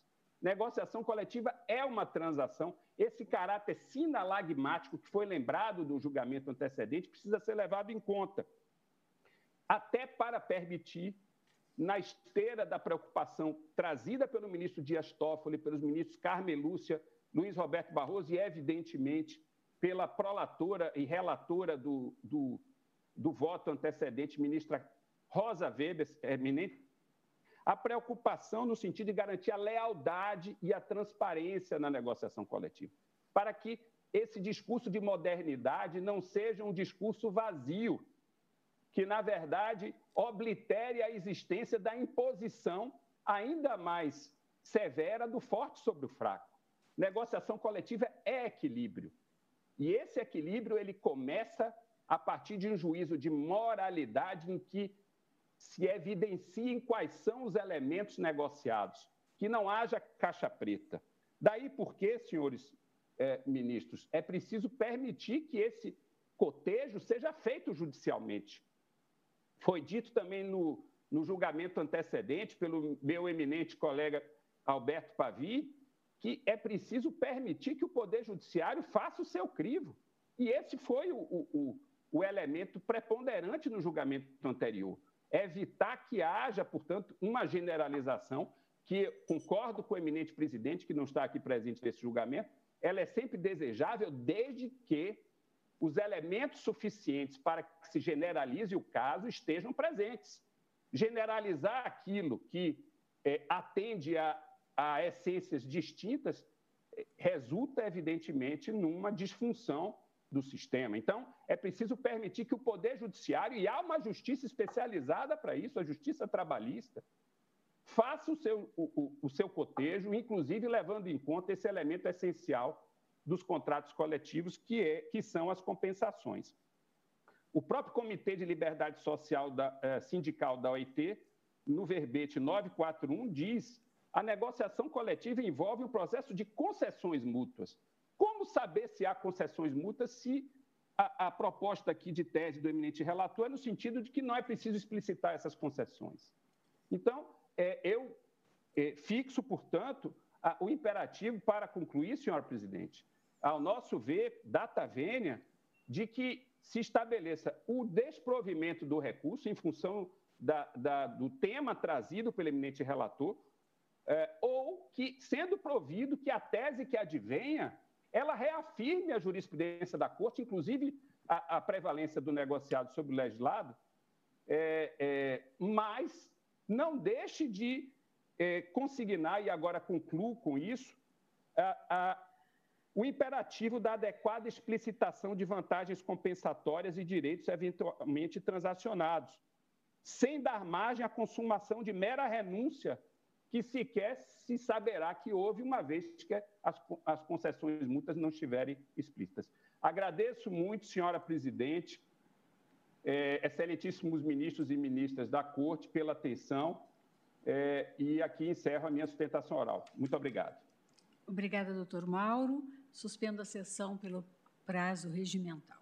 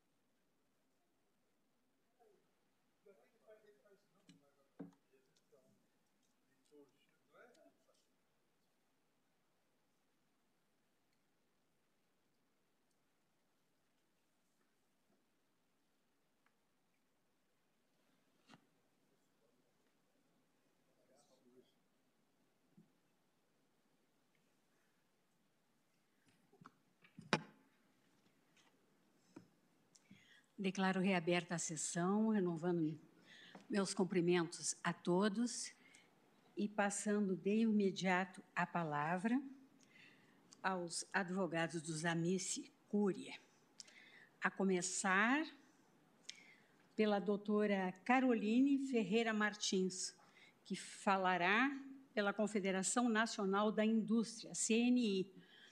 E eu esclareço que vou assegurar cinco minutos a cada um dos Amici Cúria. Está com a palavra a doutora Caroline. Obrigada, excelentíssima ministra presidente Rosa Weber, excelentíssimo ministro relator Gilmar Mendes, excelentíssimas ministras e ministros desta Suprema Corte, ilustre Procurador-Geral da República, servidores da Casa, colegas advogados. A Confederação Nacional da Indústria vem contribuir com o presente julgamento apresentando dados recentes a este Supremo Tribunal acerca da importância da negociação coletiva sobretudo no cenário que se seguiu à reforma trabalhista e à pandemia de Covid-19. Conforme balanço das negociações coletivas entre 2017 e 2021, a partir dos boletins emitidos pela FIP, observa-se que, um ano depois da entrada em vigor da reforma, as partes já haviam se adaptado à nova legislação. O número total de negociações em 2019 foi equivalente a 108% em comparação com 2017, ou seja, antes da reforma. É, isso mostra que a quantidade de negociações praticamente se normalizou. Não obstante tenha ocorrido uma queda deste número em 2020, percebeu-se grande adaptação das negociações coletivas à conjuntura da crise causada pela Covid. Isso porque os temas presentes nos instrumentos do último ano, majoritariamente, dizem respeito à pandemia, tais como planos de saúde, convênio farmácia e teletrabalho. No próprio ano de 2020, por exemplo, aumentou-se nas negociações o percentual da presença de parcelas como plano de aposentadoria, seguro de vida, plano de saúde, plano odontológico, convênio farmácia, vale refeição, entre tantos outros, demonstrando que não houve redução de direitos, ao contrário, garantia né, de benefícios por meio das negociações coletivas.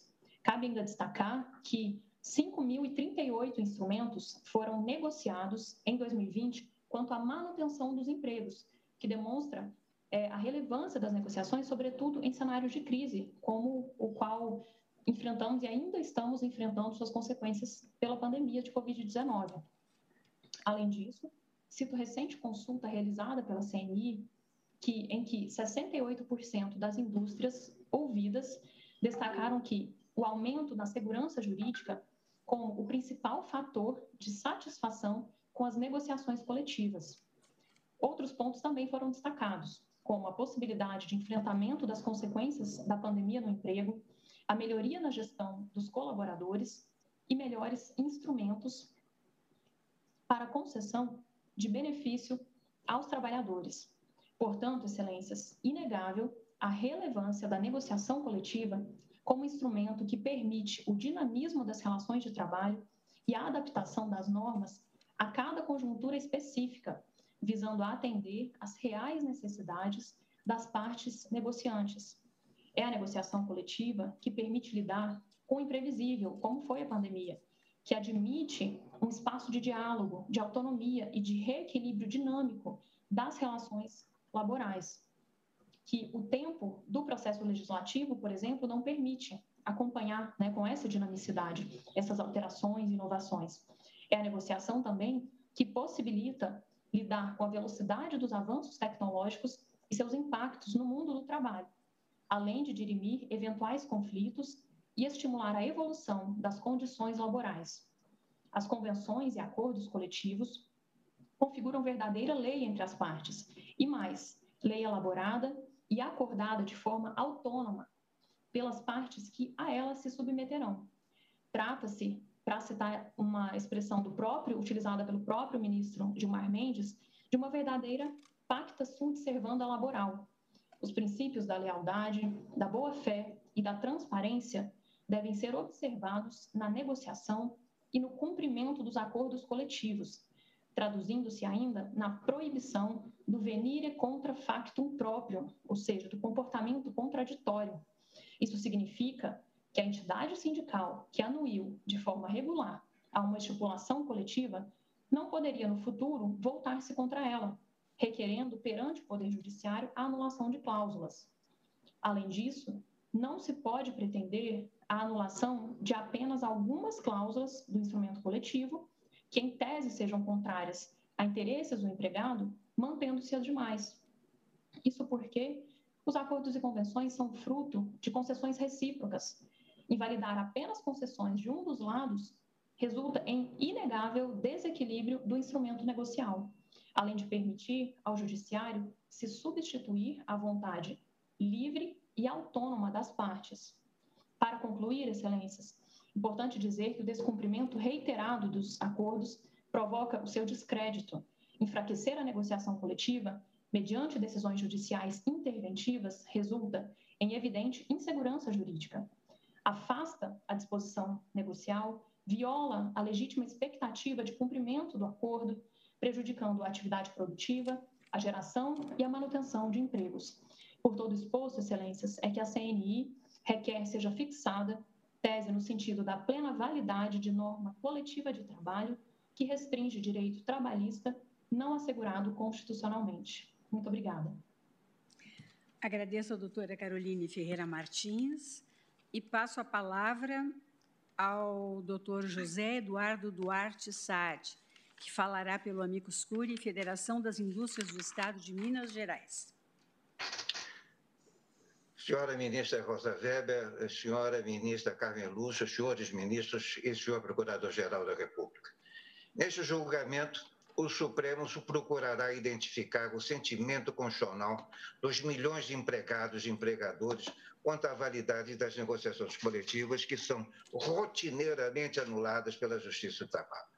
No julgamento do tema 152, o ministro Barroso afirmou que não deve ser vista com bons olhos a sistemática invalidação dos acordos coletivos com base em uma lógica exclusivamente aplicável às relações individuais de trabalho quando foi reconhecida a repercussão geral do tema 1046, o ministro Gilmar afirmou que a invalidação dos pactos coletivos provoca insegurança jurídica e o enfraquecimento do Instituto das Negociações Coletivas. A Constituição de 88 reconheceu as convenções e os acordos coletivos de trabalho. Apesar disso, a Justiça do Trabalho optou por invalidá-los metodicamente, em processos individuais e por meio de suas súmulas. Em virtude desse posicionamento da Justiça Trabalho, foi reconhecida a repercussão geral pelo Supremo do tema 152 em maio de 2015, que fixou o alcance das negociações coletivas no ordenamento jurídico. O tema 152 fixou os três principais pilares do direito coletivo, quais sejam o respeito à autonomia negocial coletiva da vontade. As deliberações coletivas se sobrepõem à lei ordinária em virtude do inciso 26 do artigo 7 da Constituição. E as deliberações devem respeitar o patamar civilizatório mínimo integrado pelos direitos de indisponibilidade absoluta.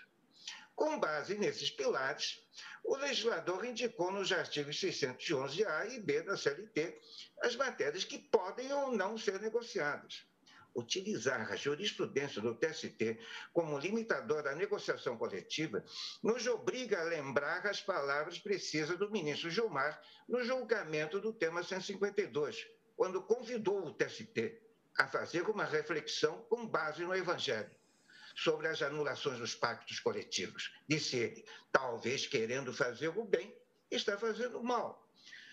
O Pacto Coletivo de Trabalho é um dos melhores instrumentos otorgados pela Constituição aos trabalhadores para eles ajustarem com seu empregador suas condições de trabalho. Por que razão os sindicatos não podem negociar livremente nos termos da norma constitucional? Se os trabalhadores podem transacionar nas ações individuais, porque não podem transacionar coletivamente nos termos da Constituição por meio de seu sindicato. O sindicato precisa ter a liberdade de transacionar nos limites da própria Constituição. limitar a negociação coletiva, convenhamos, além do previsto pelo legislador, é subtrair a ferramenta essencial para o desenvolvimento do movimento sindical brasileiro. É como retirar do cirurgião o seu bisturi. No julgamento do tema 152, o ministro Barroso fez a advertência. Não se pode tratar como absolutamente incapaz e inimputável para a vida civil toda uma categoria profissional. Na pandemia da Covid, as negociações coletivas evitaram o fechamento de milhares de empresas, preservando milhões de empregos. Nos primeiros seis meses da pandemia, foram registrados mais de 13 mil instrumentos coletivos. A negociação coletiva, convenhamos, foi essencial para a administração da pior crise trabalhista vivida pelo mundo desde a Segunda Guerra Mundial demonstrando a importância do julgamento do tema 1046 para o momento atual e futuro. O tema 1046 deve ser aprovado, o que permitirá que milhões de trabalhadores e seus empregadores saibam que podem negociar ou não negociar, e assim construir uma sociedade livre, justa e solidária, como lhes determina a Constituição. Esta é uma decisão histórica, senhores, a ser tomada por esse egresso Supremo Tribunal pois aqui não se discute apenas a validade das normas coletivas, mas sim o tamanho e a importância dos próprios sindicatos dentro do regime democrático de direito. Espera a suplicante Fink, Federação das Indústrias de Minas Gerais, que seja aprovada a tese original do tema 1046, apenas com as limitações impostas pelo legislador nos artigos 611A e B da CLT. Senhores ministros, muito obrigado. Agradeço ao doutor José Eduardo Duarte Saad e passo a palavra ao doutor Francinaldo Fernandes de Oliveira, que falará pelo Amicus Curi, Sindicato das Empresas de Asseio e Conservação do Estado do Pará. Muito boa tarde a todos. Excelentíssima senhora ministra Rosa Maria Weber, presidindo essa sessão. Excelentíssimo senhor ministro João Mendes, doutor relator as pessoas de Vossas Excelências, saúdo a todos os demais ministros e ministras e os demais participantes deste importante julgamento, em especial ao representante do Ministério Público, demais colegas advogados e serventuários. Representando o SEAC Pará, na condição de amigos curi, venho aqui respeitosa, respeitosamente apresentar manifestação fundada em dois aspectos. O primeiro na premente necessidade de se prestar segurança jurídica às normas coletivas de trabalho, livremente convencionadas que são entre sindicatos patronais e laborais. Nesse particular, deixo aqui meu testemunho quanto à seriedade e comprometimento dos líderes sindicais externados durante diversas rodadas de negociações para estipulação de normas coletivas. Momento de profunda importância para a vida dos trabalhadores e empresas, bem como para a sociedade como um todo. Observados os limites constitucionais e aqueles estabelecidos no rol taxativo, lançado no artigo 611b da CLT, roga-se que essa Corte homenageie o princípio da prevalência do acordado sobre o legislado, permitindo que os sindicatos, como fazem desde 1988, quando erigiu ao nosso mundo jurídico a Constituição Cidadã, sigam estabelecendo livremente cláusulas convencionais equilibradas, dessa feita com base no rol exemplificativo disposto no artigo 611-A da CLT, trazido como jurídico pela reforma trabalhista de 2017. O segundo e não mais, não menos importante aspecto a ser observado neste julgamento, como reflexo de minha manifestação inicial, refere-se à necessidade de se estabelecer limites a quase sempre inoportuna intervenção do Ministério Público e da Justiça do Trabalho no conteúdo das normas contidas em convenções e acordos coletivos. E nesse momento peço vênia para lembrar ah, da manifestação do ministro João Mendes, ainda ah, no julgamento da DPF 381, quando falou da possibilidade de desequilíbrio quando se anula uma cláusula em, é, em prejuízo de outras que continuam valendo. Ah, Precisa-se, então, estancar a danosa usurpação do poder normativo atribuído ao Poder Executivo, quando promotores e juízes ficam, findam estabelecendo por sentença normas de saúde, segurança e medicina do trabalho, não obstante tais preceitos de proteção ao trabalhador já estejam técnica e especificamente estabelecidos nas numerosas normas regulamentadoras em vigência que, inclusive, recentemente passaram por profunda reformulação. Excelências, a indevida intervenção do Ministério Público e das cortes regionais nas relações entre sindicatos de empresa e de trabalhadores é tamanha e desmedida, a ponto de virem a propor e tramitar ações que visam a declarar nulidade de cláusula que impõe ao empregador, por iniciativa bilateral dos sindicatos convenientes, a obrigação de manter válido o documento denominado certidão de regularidade trabalhista, onde os sindicatos avaliariam periodicamente a regularidade do cumprimento das obrigações trabalhistas, previdenciárias, fundiárias e fiscais por parte do empregador. Verdadeiro absurdo. Voltam-se, de igual forma, contra as cláusulas que tornam factíveis o cumprimento de cota de aprendizes e portadores de deficiência, por exemplo. É fato notório que o Sistema S não consegue ofertar aos cursos de formação e o número de aprendizes suficientes para serem alocados nas empresas. Notório também é o fato de que não há disponibilidade de pessoas portadoras de deficiências físicas aptas a ocupar funções laborais em quantidade suficiente para atender às necessidades das empresas. Vêm aí as normas coletivas a criar mecanismos para que essas, para que essas cotas sejam atendidas num patamar é, em que haja respeito para com essa classe especial da nossa sociedade. Nesse particular, tem-se que o TST vem anulando essas penalidades, depois de um longo caminho. Todavia, não obstante o consolidado posicionamento consolidado pelo TST e o estabelecimento de cláusulas convencionais que adequam essa situação à realidade fática de cada localidade, tem-se que, provocados pelo Ministério Público do Trabalho, seguem os órgãos de fiscalização notificando, autuando e aplicando multa às empresas pelo não atendimento de tais cotas. Entre 2018 e 2019, para que se tenha uma noção, o Ministério Público do Trabalho aqui do meu estado ajuizou nada menos do que a 12 ações anulatórias em função, é, é, em desfavor do, do, do nosso sindicato, todas suspensas, aguardando o que hoje se está decidindo este julgamento. Certamente outros advogados trarão à baila o prejuízo ao equilíbrio das normas coletivas livremente convencionadas quando determinada cláusula tem sua nulidade total ou parcialmente declarada, sem que se observe os efeitos de outras cláusulas ajustadas como compensação a essa injustamente anulada. Finalmente, na certeza de havermos colaborado com essa corte, não com o nosso modesto saber jurídico, mas com nossa profícua experiência em negociações coletivas de trabalho e no enfrentamento da indevida intromissão e usurpação das funções dos sindicatos perpetradas pelo Ministério Público e pelos tribunais regionais do trabalho, rogamos a essa egreja corte que declare a prevalência do acordado sobre o legislado, alcançando esse, alçando esse princípio ao patamar de alicerce da segurança jurídica, tão perseguida pelas empresas, trabalhadores e pela sociedade. Sou pelo provimento grato. Obrigada, doutor Francinaldo. Passo a palavra à doutora Miriam Cipriani Gomes, que falará pelo Amicus Curi, Sindicato dos Médicos no Estado do Paraná. Excelentíssima senhora juíza ministra presidente do Supremo Tribunal Federal, excelentíssimo ministro relator, demais ministros, colegas, excelentíssimo procurador da República.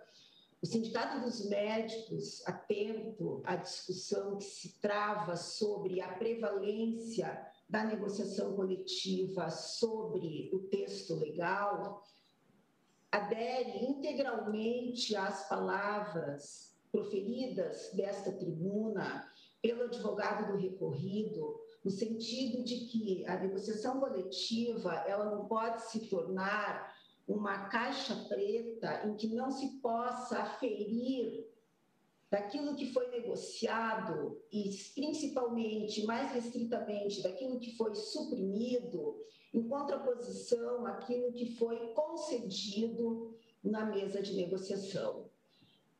O Sindicato dos Médicos vem à tribuna para destacar três aspectos que entende importantes para o deslinde da questão. O primeiro aspecto é que a negociação coletiva ela tem como um dos seus princípios nucleares a transparência.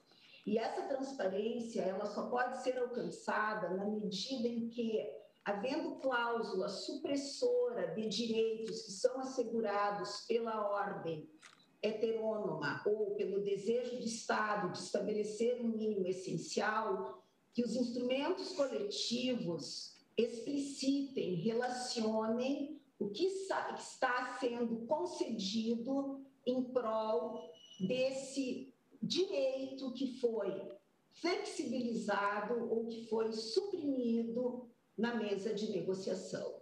Esse é um aspecto que foi muito bem destacado pelo advogado do recorrido.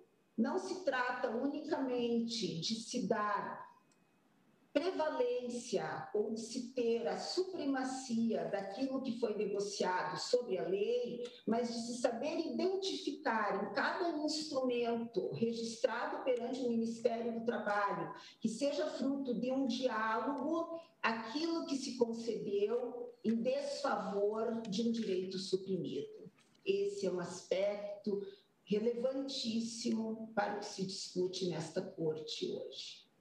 O segundo aspecto diz respeito à circunstância de tudo aquilo que se negocia no plano coletivo se voltar para o plano individual. Evidentemente que existe uma equivalência, que a princípio poderia nos levar à ideia de um afastamento do princípio protetor, todavia, no plano coletivo, se negocia aquilo que vai ser aplicado no plano individual. E no plano individual sempre permanecerá uma assimetria, uma disparidade que precisa ser considerada. E por terceiro, e para encerrar, a circunstância de os conceitos doutrinários de negociação coletiva contemplarem o termo concessão, e uma concessão que precisa ser mútua, sob pena de, perdendo-se essa comutatividade, as negociações coletivas e os instrumentos que delas defluem se transformarem sempre em instrumentos de harmonização dos interesses patronais em desfavor dos interesses dos trabalhadores. Eu rogo que esta corte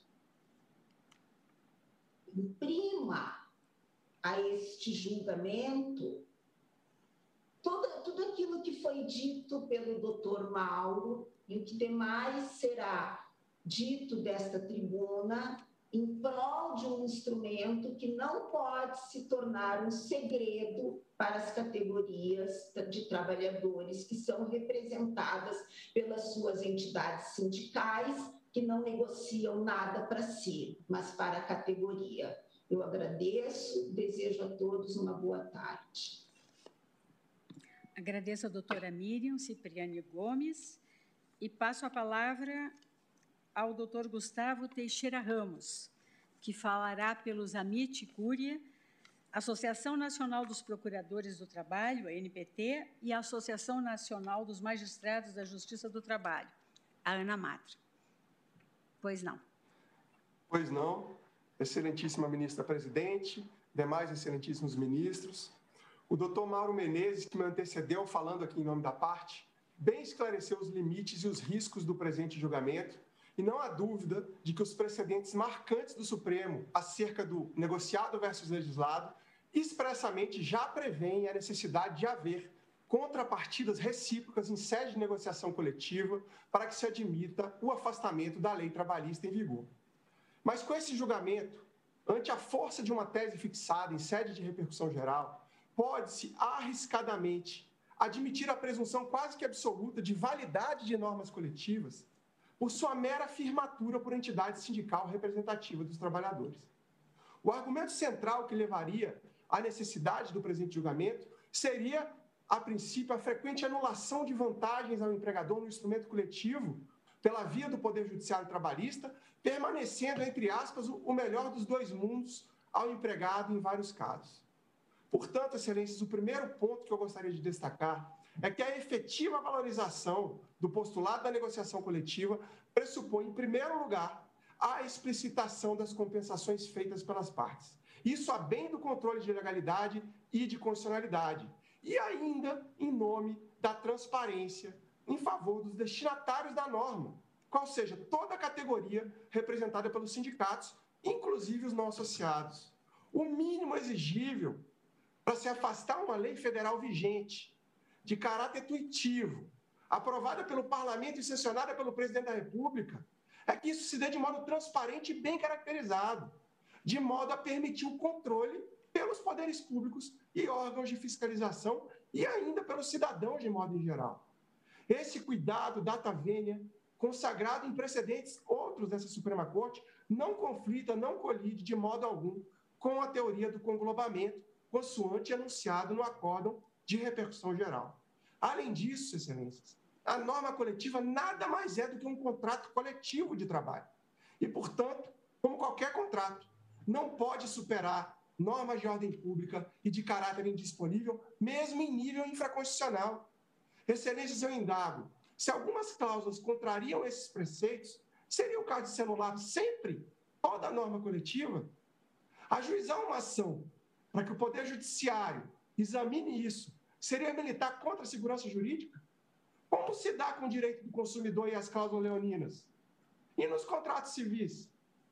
Data vênia esse argumento empresarial da pretensão do melhor dos dois mundos, normalmente é uma sinédota, que é o uso da parte pelo todo, da exceção pela regra, com intuito claramente alarmista. Na maioria das vezes, ocorre justamente o contrário, porque nós temos um sistema sindical ainda carente de aprimoramento, com representação insuficiente ou despreparado em grande parte do país, ou ainda em função do desequilíbrio da capacidade de articulação ou no acesso a informações nas negociações com grandes empresas e multinacionais, o que vem se tornando cada vez mais comum no mundo atual, com concentração de poder econômico.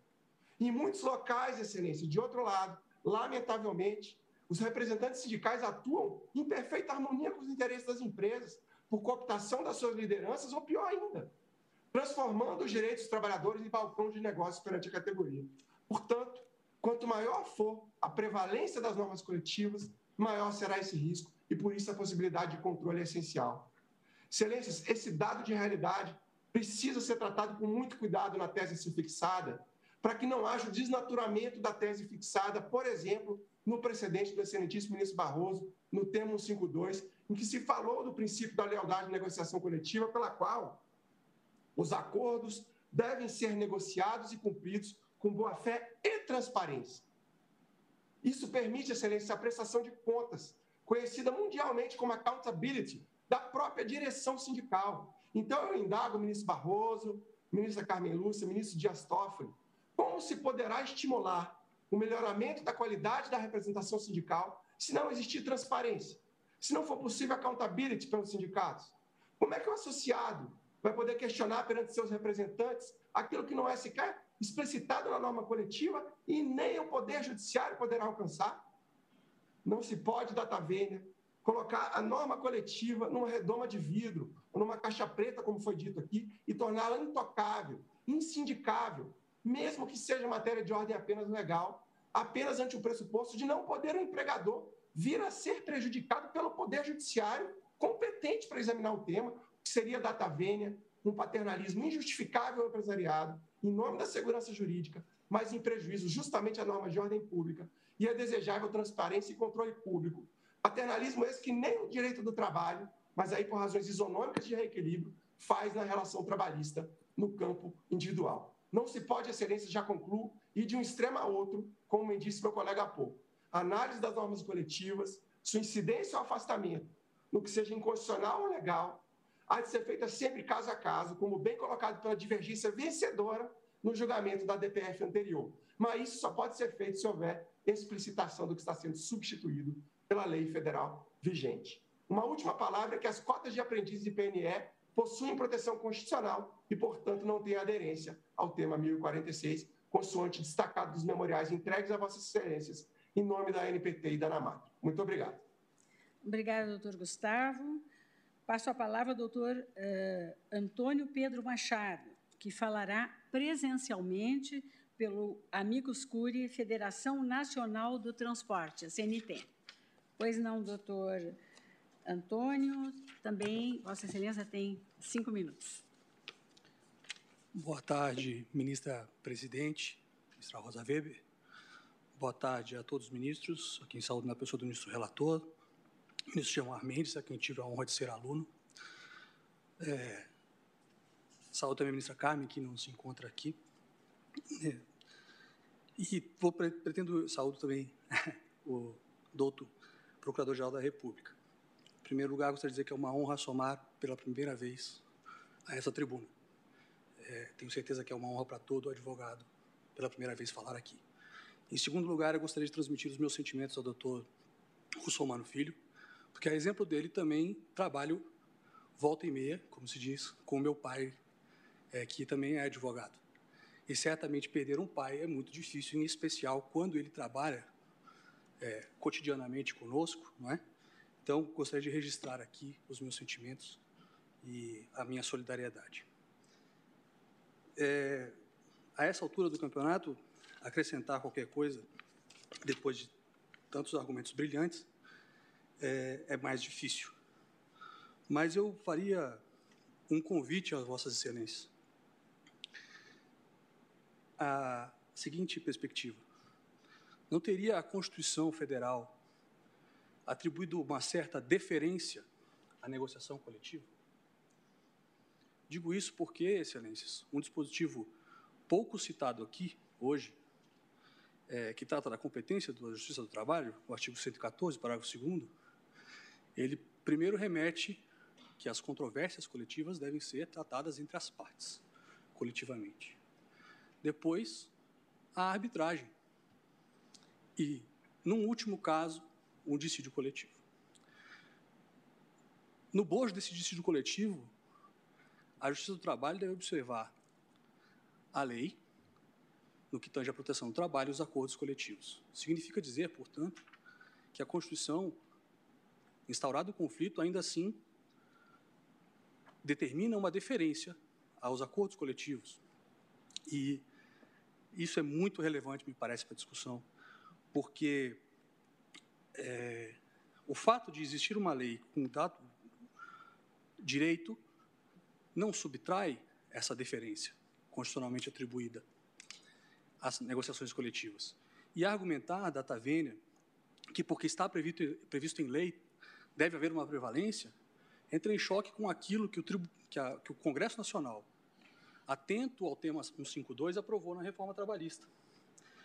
Porque o que diz o, a, a, a legislação trabalhista, sem, não quero aqui ler o dispositivo para não cansá-los, mas ela basicamente diz que, caso é, exista alguma espécie de compensação entre direitos, isso será resolvido é, caso a caso, sem repetição de indébito.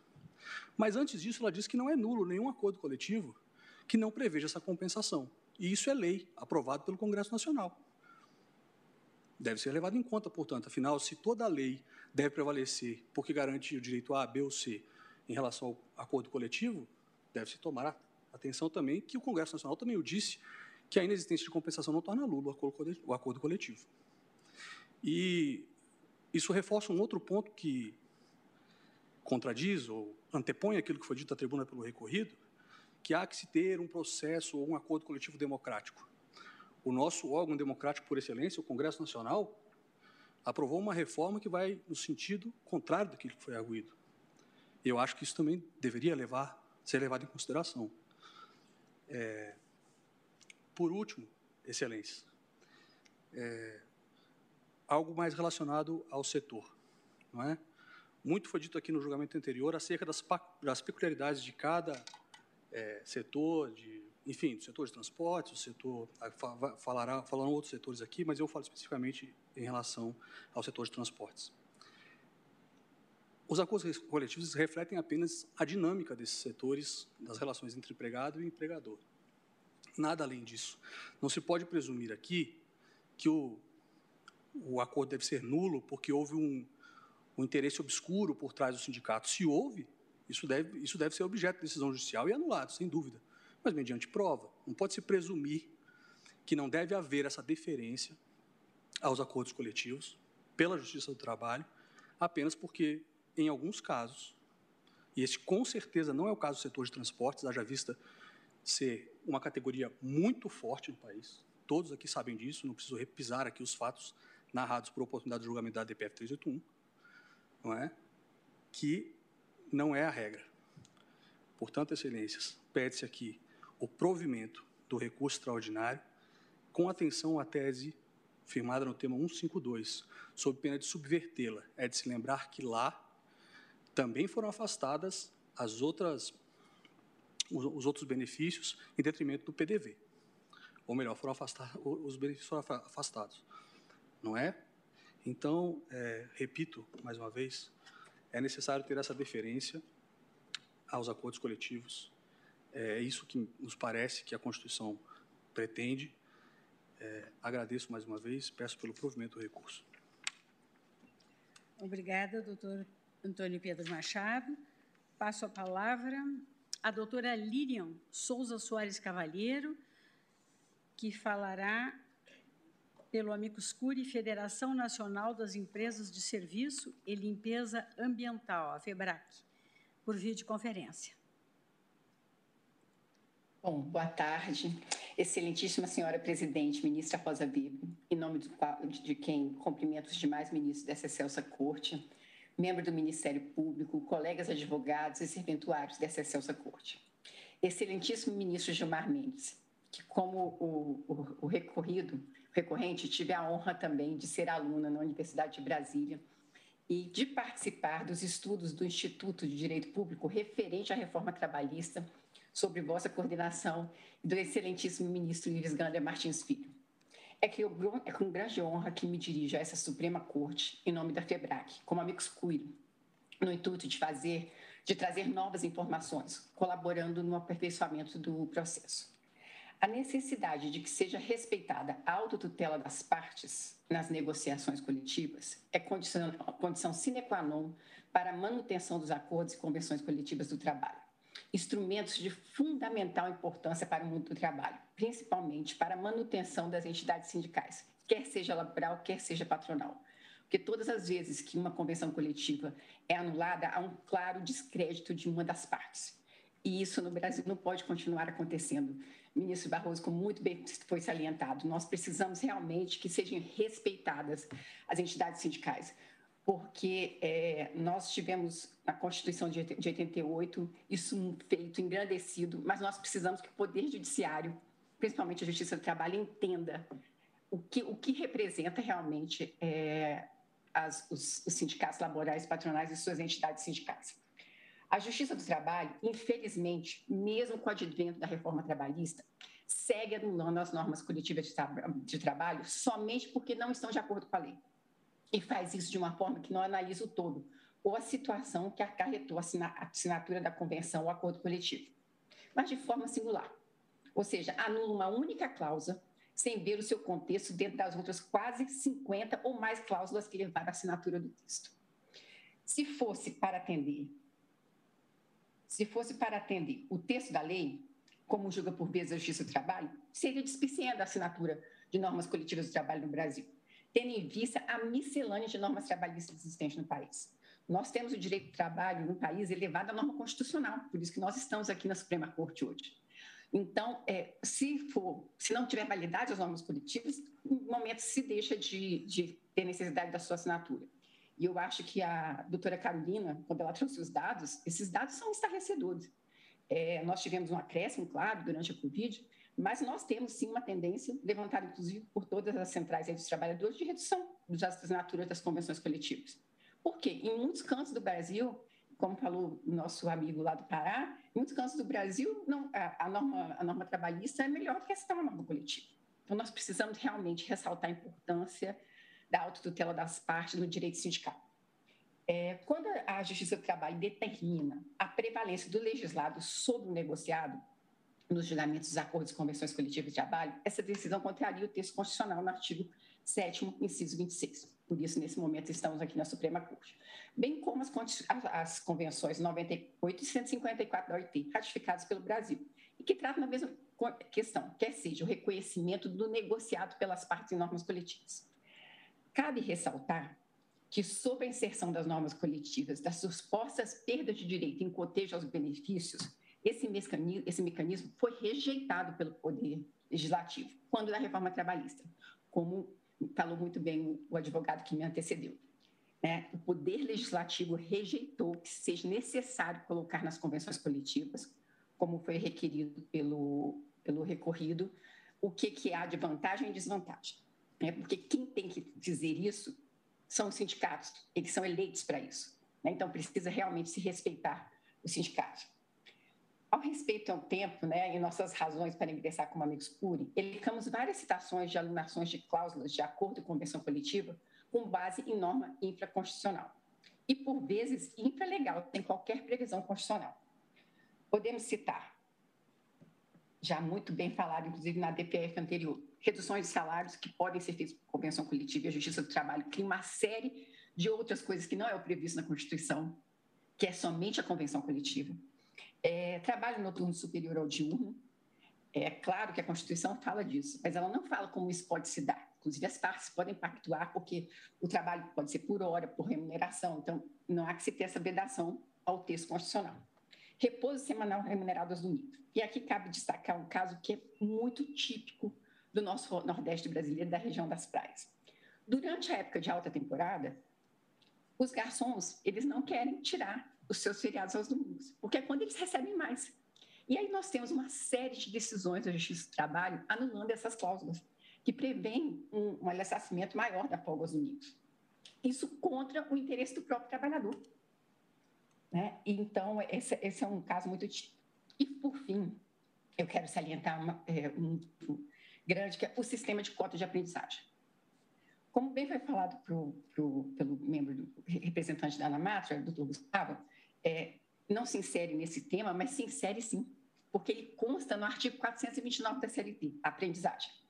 É uma norma infraconstitucional e que não consta em nenhum preceito constitucional e essas cláusulas vêm sendo anuladas, sob a alegação de que a aprendizagem está prevista no Estatuto da Criança e do Adolescente, se olvidando os jogadores de uma coisa característica do Brasil. A aprendizagem no Brasil é até 24 anos de idade. E esse é o maior número de aprendizes contratados, entre 18 e 24 anos, que não se enquadram no ECA e não se enquadram nas proteções constitucionais. Então, quando os sindicatos negociam a cota de aprendizagem, não é para descumprimento, mas sim para cumprimento dentro das perspectivas daquele setor, que devem ser respeitadas. Lembrando novamente, a aprendizagem no Brasil não é até 18 anos de idade, é até 24 anos de idade. E muitas dessas empresas que eu represento. Doutora Lilian, só lembro ah, que o tempo já esgotou, eu já estou tá, dando já... uma tolerância, peço tá, que. Vinícius, eu estou só encerrando.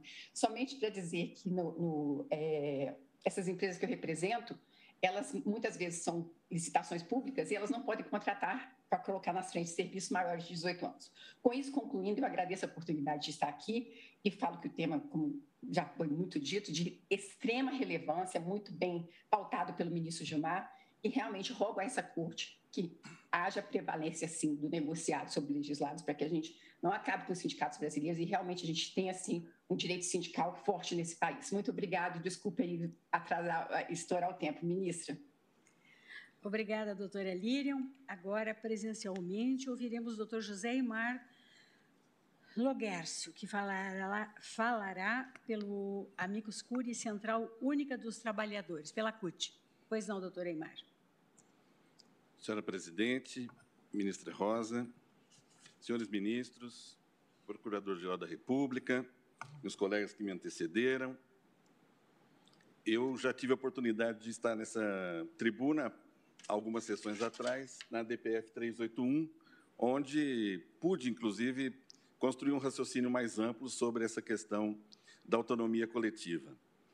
De fato, e aqui, como amigo da Corte, por uma central sindical, devo reafirmar a importância da autonomia coletiva, que, aliás, é importante desde muito tempo e não é uma novidade da Constituição de 88, porque desde a Constituição de 46 já se faz reconhecimento das convenções coletivas do trabalho na Constituição. Então, a Constituição de 46 já reconhecia, a Constituição depois, em 67, manteve, a emenda também manteve, e a Constituição de 88, idem. O artigo 7 da Constituição de 88 tem uma premissa.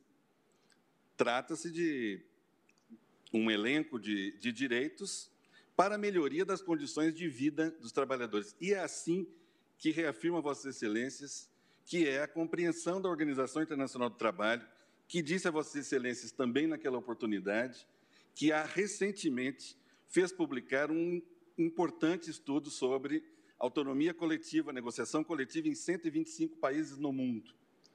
Para que se construa um sistema virtuoso de negociação coletiva, de fato, os sindicatos têm que ser fortes. Para que sejam fortes e para que tenham oportunidade de estar numa mesa de negociação em condição de igualdade ou numa igualdade formal, porque sabemos que, mesmo nessa condição, não há uma equivalência total de poderes. Né? As negociações no Brasil, basta ver a DPF anterior. Elas são assimétricas, porque elas são conduzidas do Oiapoque ao Chuí, com diferentes formas de pressão e organização dos trabalhadores e das empresas.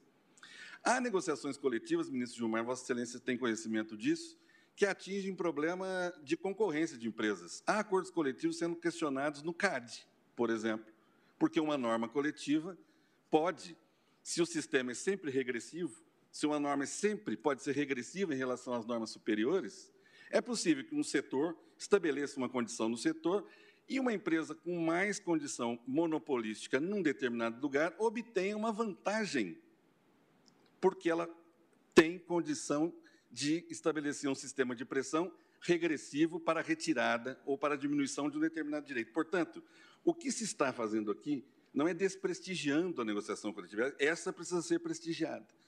Mas, por outro lado, quando se vai para o caminho inverso, os meus colegas aqui chamaram a atenção, quando se faz uma naturalização da regressão de direitos para a construção do sistema da autonomia coletiva, aí nós começamos a desproteger novamente.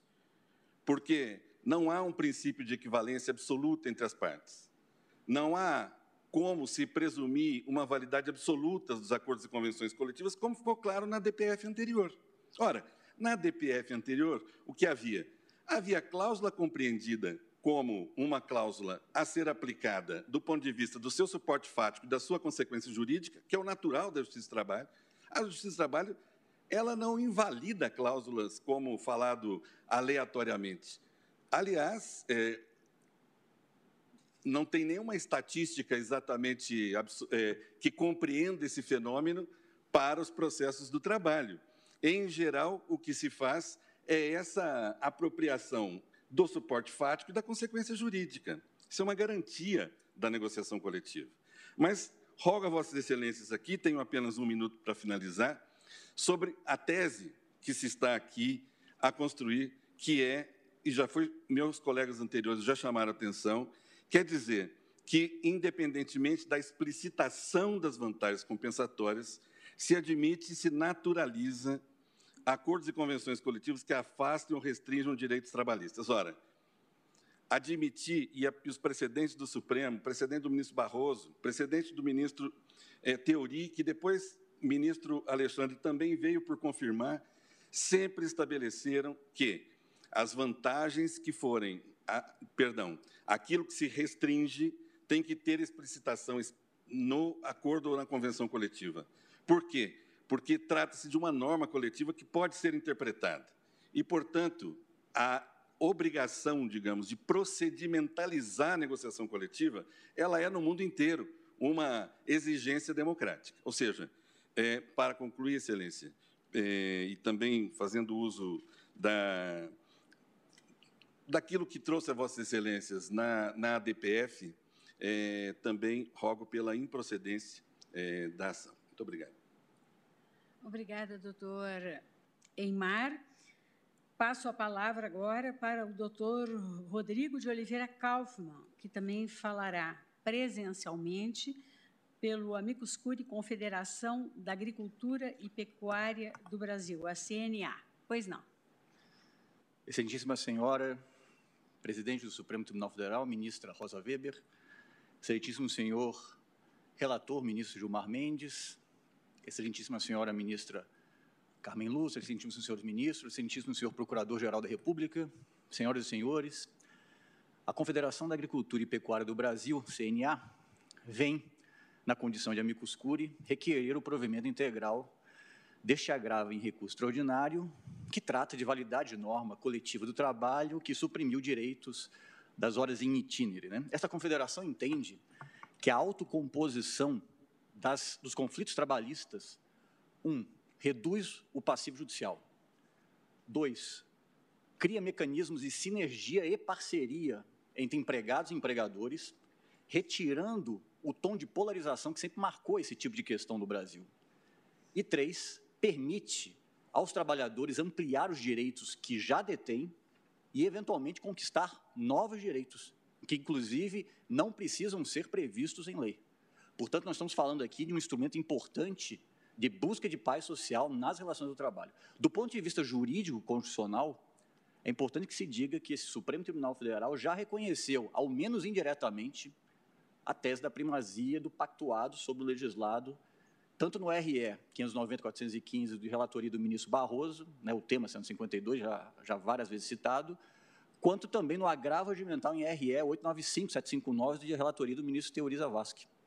Em segundo lugar, a Constituição Federal já reconheceu de maneira eloquente a centralidade né, do modelo de negociação coletiva em matéria de relações do trabalho. Isso está lá no artigo 7 26, mas também no, no, no, inciso 6 no inciso 13, no inciso 14. E o artigo 7 26, a gente não pode deixar de lembrar disso, é também a explicitação de uma tradição internacional. Isso está muito claro quando se analisa, por exemplo, as convenções da OIT, tanto a 98, lá de 1949, quanto também a 154, de 1981. Excelências, a prática da negociação coletiva, ela ganhou, de fato, mais força no Brasil após a reforma trabalhista, mas principalmente com a ideia de conglobamento, ou seja, de que acordos e convenções coletivas não podem ser interpretadas cláusula por cláusula, mas apenas considerando a sua unidade, a sua integralidade, portanto, considerando as compensações, né, as vantagens compensatórias, são tanto de natureza, vamos dizer assim, pecuniária, quanto as utilidades. E durante este momento de pandemia, as negociações coletivas se mostraram, de fato, um instrumento fundamental na preservação dos empregos. Tanto, tanto assim que, sem elas, nós não teríamos esta lógica de acomodar necessidades e interesses e, assim, retirar pressão pelas demissões. É por todos esses motivos, excelências, que a CNA reafirma sua posição no sentido da, do provimento integral deste agravo em recurso extraordinário com a fixação de tese, pela lógica da supremacia do pactuado sobre o legislado, o que, obviamente, não envolve as situações, algumas delas narradas aqui nas sustentações orais dos colegas que me antecederam, de, evidentemente, fraude, de negociações que se travam é, fora de um ambiente de lealdade, de boa-fé e, portanto, de, de transparência. Portanto, é nesse sentido que a CNA se coloca. Agradeço mais uma vez a oportunidade, Excelência. Obrigada, doutor Rodrigo de Oliveira Kaufmann. Passo a palavra ao doutor Tiago Barra de Souza, que, por videoconferência, falará pelo Amicus Curi Federação Brasileira de Telecomunicações, a FEBRATEL. Pois não. Obrigado, senhora presidente. Um cordial boa tarde. Cumprimento também os demais ministros e ministras dessa Suprema Corte, o ilustre representante do Ministério Público e os demais presentes. Excelências, a verdade, a DPF 381 já foi julgada, várias sustentações já me antecederam, de modo que o tema já está bem maduro, então eu vou aqui, com data vênia, só ressaltar dois aspectos que eu acho que são relevantes para isso, para o debate. Um, na verdade, já foi abordado pelo ministro Dias Toffoli em seu voto na DPF 381, que é o seguinte, olha, as convenções e, e, normas de cláusulas e instrumentos coletivos de trabalho são garantia constitucional, artigo 7 inciso 26. E eles têm uma peculiaridade. Eles conseguem derrogar mesmo outras normas constitucionais, a exemplo de redutibilidade de salário e de jornada de trabalho. Isso significa que, se eu tiver o entendimento de que o negociado não pode prevalecer, eu vou ter uma situação em que a norma coletiva de trabalho, que é garantia constitucional, ganha de outras normas coletivas, outras normas constitucionais, mas perde de normas infraconstitucionais. Isso com data vênia seria talvez mais uma jabuticaba do Brasil, de modo que entendo por, isso, em nome da Febratel, que deve sim o, o negociado prevalecer. Mas acredito que esse foi o primeiro ponto. O segundo ponto, na verdade, é mais relevante para esse debate, e, e, porque, na verdade, eu vou talvez um pouco com o dedo na ferida, que é a questão do limite da interpretação de qualquer norma jurídica. E digo isso porque talvez um dos principais aspectos é, é, é, nesse debate é aquele de que, ah, não estou negando vigência ou negando validade às normas coletivas de trabalho, mas apenas interpretando o caso concreto. Esse tema já foi recorrente aqui durante o, o debate. A questão é que, excelência, o que é interpretar exatamente? E assim, Vossas Excelências têm, sabem muito melhor do que ninguém que o tema da hermenêutica jurídica, da interpretação de norma jurídica, é da quadro dos mais discutidos, dos mais debatidos em todo direito. Existe uma infinidade de livros e artigos, muitos inclusive de ministros e ministras dessa corte, sobre hermenêutica jurídica. Então, como é que eu trago isso agora para um caso concreto, com um mínimo de objetividade e de segurança jurídica? E a verdade é que eu não preciso falar da interpretação mas apenas do limite da interpretação. Porque a verdade é que qualquer teoria hermenêutica, qualquer tipo de interpretação que eu tenha, ela na verdade está limitada. E está limitada pelo direito positivo. Excelências, veja, para que, que existe lei? Para que, que existe o direito para começo de conversa? Se eu volto lá em João Sem Terra, em 1215, na Carta Magna, na Lei das Doze Tábuas do Império Romano, por medo se eu estiver falando dos nossos ordenamentos jurídicos modernos, para que qual é o grande objetivo da lei do direito? É limitar a atuação do Estado, é evitar um Estado de Luís XIV, o Rei Sol, com discricionariedade e arbitrariedade. Esse é o objetivo disso. E isso também vale para o Estado juiz. O que significa que qualquer atividade com pretensa interpretação, ela é limitada. Isso foi, inclusive, reconhecido pelo Supremo, por exemplo, quando aprovou e editou a súmula vinculante número 10. O que, que diz a súmula vinculante número 10, entre outras coisas? Ela diz, olha, é inconstitucional pretensa interpretação de norma que, na verdade, afasta a incidência dessa norma no todo ou em parte. Ou seja, você não pode dizer que você está interpretando se, na verdade, a sua interpretação está negando a aplicabilidade concreta à norma. Ou seja, existe uma questão de uma limitação no direito positivo, e aqui o direito positivo é tanto a norma coletiva de trabalho quanto o artigo 7, inciso 26 da Constituição, as possibilidades de interpretação. E digo mais, quando a gente estuda, por exemplo, teoria pura do direito, vamos estudar sobre Kelsen, a gente aprende que existe aquela moldura de Kelsen. O que, que isso quer dizer? Ele fala, olha, o jogo da interpretação, ele se dá dentro dessa moldura, dentro desses limites traçados pelo direito positivo. Se você está ali, ok, você está interpretando. Se você passou disso, você, na verdade, você não está interpretando. Você está agindo com arbitrariedade e discricionariedade. Então, coloco isso até pensando em outros julgamentos que o ministro Barroso falou: olha, mas como é que a gente vai ficar com questão de, por exemplo, reclamações por conta da nossa decisão? Ora, excelências, isso é resolvido exatamente quando eu paro e reconheço que, independentemente da validade da norma, independentemente de qualquer possibilidade de interpretação que eu tenha, essa interpretação está limitada pelo direito positivo e ela não pode ser uma que, a teor da súmula vinculante 10, afaste no todo ou em parte a vigência e as hipóteses de incidência daquela norma. Então, esses os aspectos que gostaria aqui, como representante da FEBRATEL, trazer e reforçar aí a linha de que pede que sim, a, a, haja a prevalência do negociado pelo legislado. Muito obrigado, excelências, uma excelente tarde. Muito obrigada, doutor Tiago Bar de Souza. Passo agora a palavra à doutora Grace Maria Fernandes Mendonça, que por videoconferência falará pelo Amicus Curi Confederação Nacional do Sistema Financeiro. CONCIF. Pois não, doutora Grace. Excelentíssima senhora ministra presidente, senhora ministra, senhores ministros, senhor procurador-geral da República. É da Constituição da República que se extrai a vocação dos acordos e das convenções coletivas do trabalho para adequar as normas trabalhistas à realidade experimentada pelos múltiplos setores produtivos do país em consonância com o que informa o princípio da adequação é, setorial negociada, a exemplo do que se pode observar dos incisos 7, 13 e 14 do artigo 7 da Constituição da República. O inciso 7 estabelece a irredutibilidade dos salários, mas admite a possibilidade de regramento específico no âmbito, no âmbito dos acordos das convenções coletivas do trabalho. O inciso 13 trata da jornada normal de trabalho, mas remete à possibilidade de regramento específico também em sede de acordo de convenção coletiva do trabalho. O 14, por sua vez, dispõe sobre a jornada em turnos ininterruptos, mas explicitamente abre espaço para tratamento específico em acordo ou convenção coletiva de trabalho. A demonstrar, senhores ministros, que direitos do trabalhador podem sim ser objeto de restrição ou de limitação nos acordos na, ou nas convenções coletivas do trabalho, que, aliás, acordo e convenção coletiva é posicionado pela Constituição da República como um direito do trabalhador, não como um ônus do trabalhador. É direito que se pauta pela força que foi atribuída pelo legislador constituinte originário à autonomia da vontade coletiva, para a qual, inclusive, o trabalhador contribui por intermédio das organizações representativas. Portanto, senhores ministros, acordos e convenções coletivas são instrumentos de estatura constitucional, expressão da vontade coletiva, produto do diálogo entre empregador e entidade representativa dos trabalhadores, resultado de uma pactuação mais aderente à realidade setorial, negociação, não imposição. Porém, tem caráter absoluto?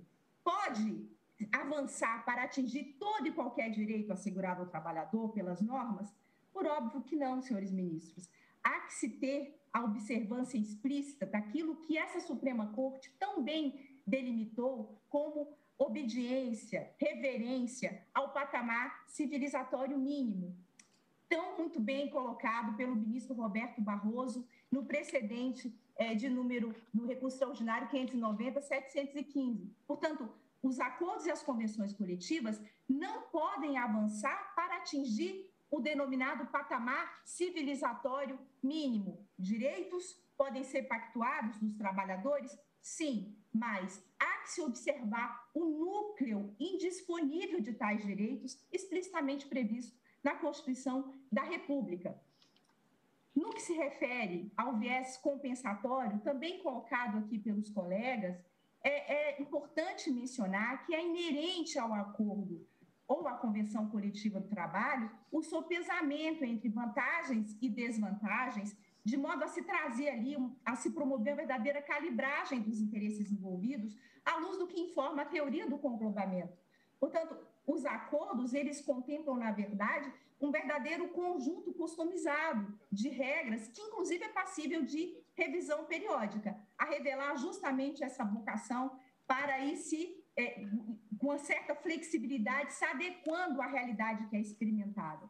Portanto, decisões judiciais, senhores ministros, que afastam os acordos e as convenções coletivas, quando tais acordos respeitam esse núcleo inegociável do direito do trabalhador, essas decisões deixam sim sua parcela de colaboração para o decréscimo da confiança nesse, nesses instrumentos é, coletivos, gerando insegurança jurídica.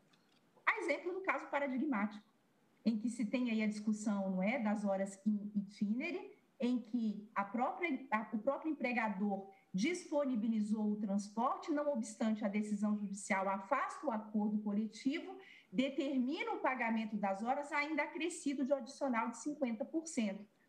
É, daí a importância desse julgamento para que se tenha aí uma baliza de forma a orientar todo o Poder Judiciário.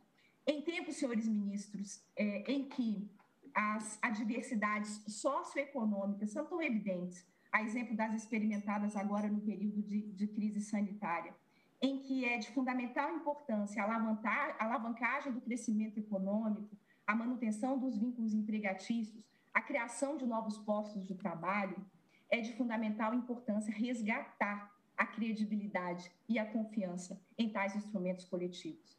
Um país com aproximadamente 12 milhões de desempregados, que esse, em que o número chega a 19 milhões quando se considera o desemprego oculto, em que no período da pandemia se teve a celebração de mais de 130 mil acordos e convenções coletivas, é de fundamental importância mesmo se trazer segurança jurídica a esse tema.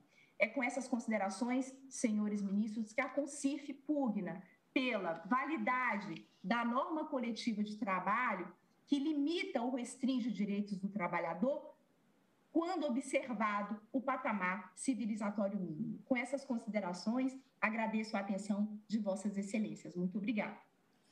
Agradeço à doutora Grace e passo a palavra ao doutor Guilherme Gonzalez Real, procurador do Estado do Rio Grande do Sul, que falará pelo Amicus Curiae, Estado do Rio Grande do Sul. Está com a palavra, doutor. Excelentíssima ministra Rosa Weber, uh, ministro Gilmar, ministro Edson Fachin, ministro Luiz Marques, ministro André Mendonça, ministro Alexandre de Moraes, e demais ministros que não estão aqui nos acompanhando presencialmente, senhores advogados, Procurador-Geral da República, uma boa noite a todos. Excelências, a questão já foi exaustivamente exposta, seja pelos advogados que me precederam, seja uh, pelos votos proferidos por Vossa Excelência por ocasião da DPF 381, que trata de tema muito semelhante. Inclusive, já foi definido uh, as linhas gerais de abordagem dessa controvérsia no julgamento do tema 152 do Ementário de Repercussão Geral. E ainda que a DPF tenha sido julgada improcedente, a maioria de Vossas Excelências se manifestou no sentido de reconhecer que a Constituição Federal permite que norma coletiva de trabalho restrinja ou limite direito trabalhista não assegurado na Constituição Federal. Pois bem, Excelência, se essas linhas gerais já foram traçadas, ainda há um ponto muito importante e essencial uh, a ser julgado aqui nesse tema de repercussão geral e que vai refletir nos diversos processos que tratam dessa mesma matéria, que é justamente a tese de, de repercussão geral, que será a baliza para que cor, as cortes trabalhistas analisem essa, essas controvérsias quando levadas a julgamento e tenham, portanto, uma orientação firme para resolver esses dilemas que tanto afetam o judiciário trabalhista. E nessa linha, excelências, entende-se aqui, e o Estado do Rio Grande do Sul, na condição de amigo, de amigo da Corte, entende que a tese de repercussão geral que melhor reflete o entendimento de Vossa Excelência já manifestados uh, por ocasião da DPF, seja por ocasião do tema 152, é justamente a tese de repercussão geral proposta pelo eminente ministro relator João Mendes, justamente porque ela traz balizas firmes para que a Justiça do Trabalho possa analisar essa controvérsia quando for posta em julgamento pelas Cortes Trabalhistas. Então, uh, finalizando, sendo bem breve, uh, o Estado do Rio Grande do Sul, na condição de amigo da Corte, entende ser o caso de provimento do recurso extraordinário da reclamada, de fixação de tese de repercussão geral nos termos como proposta pelo eminentemente relator e finaliza uh, reportando-se aos seus memoriais notados aos autos. Uh, registro aqui a minha honra e ocupar essa tribuna. Agradeço a oportunidade e desejo a todos uma boa noite. Obrigado. Agradeço ao doutor Guilherme Gonzalez Real e passo a palavra ao último advogado inscrito pelo Zamit Curie Sindicato da Indústria do Trigo no Estado de São Paulo, o Sindus Trigo, Sindicato da Indústria da Energia do Estado de São Paulo, o Sind Energia, e a Associação Brasileira da Indústria do Trigo, Abitrigo. Doutor Carlos Vinícius Amorim, seja bem-vindo e fa fará, fará sua sustentação oral presencialmente. Muito obrigado. Excelentíssima senhora ministra-presidente Rosa Weber, na pessoa de quem peço licença para cumprimentar todos os demais integrantes da Corte, excelentíssimo senhor Procurador-Geral da República, Suprema Corte, fazendo um esforço hercúleo para tentar agregar ou, no mínimo, endossar os já judiciosos fundamentos dos colegas que me antecederam, eu inicio jogando luzes para o real significado desse julgamento que é evoluir ou não, avançar ou não no processo de democratização do direito do trabalho no Brasil. Um direito que nasceu associado à Revolução Industrial, mas que tem origem efetiva nas ruas, nas empresas, nos movimentos sociais. Que, quando entendido na sua acepção mais ampla de direito social, é, por natureza, um direito coletivo, autônomo, que tem como paradigma o grupo e não o indivíduo. O diálogo estabelecido diretamente entre os atores sociais e a autorregulação são genuínos do mundo laboral e transcendem o próprio direito do trabalho. Mas, com o passar dos anos, sobretudo no Brasil da era Vargas, esta autonomia coletiva foi integrada a um sistema regulatório marcado por intensa intervenção estatal, substituindo o que Pierre Bourdieu chamou de princípio da equidade pelo princípio da legalidade. Excelências, quanto maior a liberdade e a autonomia dos parceiros sociais em relação ao Estado, na construção da legislação que os regulará, mais próximos nós estaremos do direito natural do trabalho, tornando-o mais democrático. O que não significa absolutamente total ausência do Estado. Não. mas que o Estado deve se limitar a tutelar os direitos essenciais, os direitos básicos dos trabalhadores, além de estabelecer as regras e os procedimentos que as partes devem observar quando da celebração de quando da negociação coletiva, da celebração de acordos e convenções é, coletivas. Este modelo, inclusive de grande é, autonomia, liberdade dos atores sociais e de uma intervenção restrita, mínima, de tutela de direitos básicos, essenciais, indisponíveis, e o estabelecimento de procedimentos, de normas das negociações coletivas, é inclusive o modelo idealizado pela Organização Internacional do Trabalho, a OIT. E finalizando, excelências, sou o último, o tema já está bastante exaurido. É, a Constituição de 88 já iniciou esse processo de democratização do direito do trabalho, prestigiando, valorizando as negociações é, coletivas, e a Lei 13.467-2017 deu mais um passo importante nesse sentido. Então, pugna excelências, pelo provimento do recurso extraordinário. Muito obrigado pela atenção, uma boa noite a todos. Obrigada, doutor Carlos Vinícius Amorim. Agora eu concedo a palavra ao eminente Procurador-Geral da República, doutor Antônio Augusto Brandão de. Excelentíssima senhora presidente Rosa Weber, excelentíssimo senhor ministro relator e decano da Suprema Corte Brasileira, ministro Gilmar Mendes, excelentíssimos senhores ministros, senhores advogados e senhoras advogadas que fizeram as suas sustentações orais, o Ministério Público nesta oportunidade, ah, apresenta a sua manifestação trazendo aqui alguns elementos que podem contribuir para que o julgamento se faça à luz daquilo que é a justiça buscada no plano de uma sociedade complexa, contemporânea e de uma sociedade aberta. Neste recurso extraordinário, discute-se a validade da norma coletiva de trabalho que suprimiu direitos relativos às horas in itinere. O cerne da discussão é definir se acordo coletivo de trabalho pode estabelecer que não serão pagas como extras essas horas in itinere. Põe-se à discussão desta Suprema Corte a questão sobre os limites e possibilidades constitucionais de manejo das convenções coletivas de trabalho em matéria de direitos constitucionalmente previstos na lei maior. O direito constitucional brasileiro, conferindo ampla proteção ao trabalhador, reconhece o valor social do trabalho como um dos fundamentos do Estado. Acrescente-se que a Constituição garante os institutos básicos de direito coletivo do trabalho, realçando a liberdade sindical e dando pleno conhecimento às convenções e aos acordos coletivos de trabalho como direito dos trabalhadores, na medida em que expressamente autoriza a sua celebração em matéria de salário e de jornada de trabalho.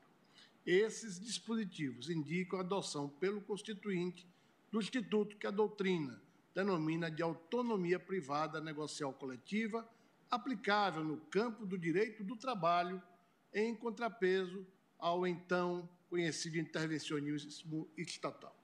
Não se trata de afastar a regulação do Estado das relações de trabalho, mas de compreender que os sujeitos da relação laboral, muitas vezes, têm mais condições de perceber e disciplinar minuciosamente as nuances da relação em cada caso concreto do que o próprio Estado. E, por isso, é preciso levar em conta a autonomia negocial das partes envolvidas, reconhecendo-se-lhes poder normativo. É de salientar que se trata de uma negociação realizada por representação. Nestes termos, as partes que integram o negócio processual, é, estão adstritas não só as normas cogentes aplicáveis à generalidade dos negócios jurídicos, cujo lineamento é marcado por sua função social e pelos deveres anexos ou laterais, mas também com os princípios da transparência e da lealdade para com os representados. Sublinha-se que o sinalagma típico do exercício da autonomia negocial no direito civil não compõe o substrato da negociação coletiva e, portanto, não há exigência de contrapartida matemática para o propósito de legitimar-se a redução ou supressão do direito social trabalhista por meio de acordo ou convenção coletiva. Contudo, a existência de vantagem objetiva para ambos os polos de interesse é inerente à própria rácio que conforma e preside esses processos de negociação coletiva, os quais, no limite, não podem ter como êxito último a mera abdicação de direitos dos empregados. Ao delinear um projeto de sociedade, reservou o Constituinte a disciplina de matérias que, por sua relevância, mostram-se infensas, até mesmo à atividade legislativa ordinária, pelo que também são insusceptíveis de flexibilização por negociação coletiva. Na lógica da função social da negociação, é defeito às partes ferirem direitos de terceiros e da sociedade como um todo. Como se pode exemplificar com o que tenho afirmado reiteradamente, ser inadequada a negociação sobre os quantitativos de vagas reservadas nas empresas para preenchimento por aprendizes e pessoas com deficiência. Entendimento contrário poderia excluir do mercado de trabalho os grupos vulneráveis, indo de encontro ao princípio da dignidade da pessoa humana. No campo da teoria geral do direito, as convenções e os acordos coletivos do trabalho são nítida expressão do que, em estudo clássico, Cesarini e Sforza chamava de o direito dos privados, ou seja, do direito que os sujeitos privados criam para regular determinadas relações de interesse coletivo, onde disciplinam em modo diverso do estabelecido por uma norma estatal. No presente recurso extraordinário sob julgamento, a questão de fundo relaciona-se com a jornada de trabalho, direito que pode ser objeto de negociação, coletiva e cuja disciplina normativa não se esgota no texto constitucional. A atividade de negociação sobre este tema dentro da proporcionalidade e devidamente justificada, não viola data vênia direito constitucional indisponível dos trabalhadores. A Constituição da República autoriza a negociação coletiva sobre a matéria, havendo de se prestigiar, portanto, a autonomia privada coletiva que tem fundamento constitucional. Em suma, não discrepa a lei maior da norma coletiva do trabalho que estabelece o não pagamento de horas in itinere. Vale ponderar que não hão de ser excedidos os limites objetivos do processo subanálise, de modo que, na eventualidade de a Corte Suprema vir a sufragar esse mesmo entendimento, propõe-se que não haja enunciação no dispositivo do acordo de proposição que alargue o alcance da decisão para situações outras que excedam a temática do pagamento, repito, das horas in itinere. Essa parece ser ao Ministério Público uma prudente medida de autocontenção, sobretudo justificada em matérias especialmente sensíveis, nas quais a Corte Suprema, examinando em futuros processos outras situações específicas, poderá oportunamente, e partindo da raça decidente da solução que vem assim aqui assentada, examinar se se cuida de domínio no qual a Constituição admite ou não e sob as quais eventuais condições o manejo de instrumentos de negociação coletiva. Esse cuidado, além de garantir segurança jurídica, impedirá que decorra da tese o aumento da litigiosidade, já sentido nesta Corte Suprema, ante a multiplicação de reclamações tratando dos limites do presente tema em relação a processos em curso por todo o país. De modo convergente com essa cautela, a proposta preferencial da tese da Procuradoria-Geral da República, na sistemática da repercussão geral do recurso extraordinário, será restrita às horas in itinere, sem deixar de oferecer proposta subsidiária mais alargada, embora construída com ressalva necessária de matérias em que a Constituição não admite a livre disponibilidade. Em face do exposto, manifesta-se a Procuradoria-Geral da República que, caso conhecida a, a, a, o recurso em julgamento, é, opina pelo provimento do recurso extraordinário com a fixação da seguinte tese em repercussão geral. A. Prestigiada autonomia privada negocial, negocial coletiva é válida a cláusula de norma coletiva de trabalho que reduz ou suprime o direito dos trabalhadores ao cômputo das horas in itinere na jornada de trabalho em período anterior à vigência da Lei 13.467 de 2017. Esta é a nossa tese preferencial. Acaso seja superado essa proposta de tese restritiva, o Ministério Público propõe subsidiariamente a seguinte redação: à exceção dos direitos trabalhistas absolutamente indisponíveis, assegurados por normas constitucionais, tais como as normas relativas à saúde, higiene e segurança do trabalho, as convenções e os acordos coletivos do trabalho podem admitir redução ou supressão de direitos, conforme o princípio da autonomia privada negocial coletiva. Esta seria a nossa tese subsidiária. Senhora Presidente, senhores ministros, senhoras advogadas e advogados, agradeço pela atenção de todos e desejo uma boa noite. Obrigada, doutora Aras. Uh, 18h30, praticamente, senhores ministros, eu vou suspender o julgamento do feito. Continuaremos amanhã, a começar pelo voto do eminente relator e depois a coleta do voto dos demais ministros da Corte. Eu agradeço aos eminentes pares, agradeço ao Procurador-Geral da República, também às senhoras e os senhores advogados, aos senhores servidores, a todos que nos assistem. Renovo sempre o registro de que, para mim, é uma imensa honra, nessa oportunidade, em função de impedimento do nosso presidente, coordenar os trabalhos da Corte. Declaro encerrada a sessão, desejando uma ótima noite a todos.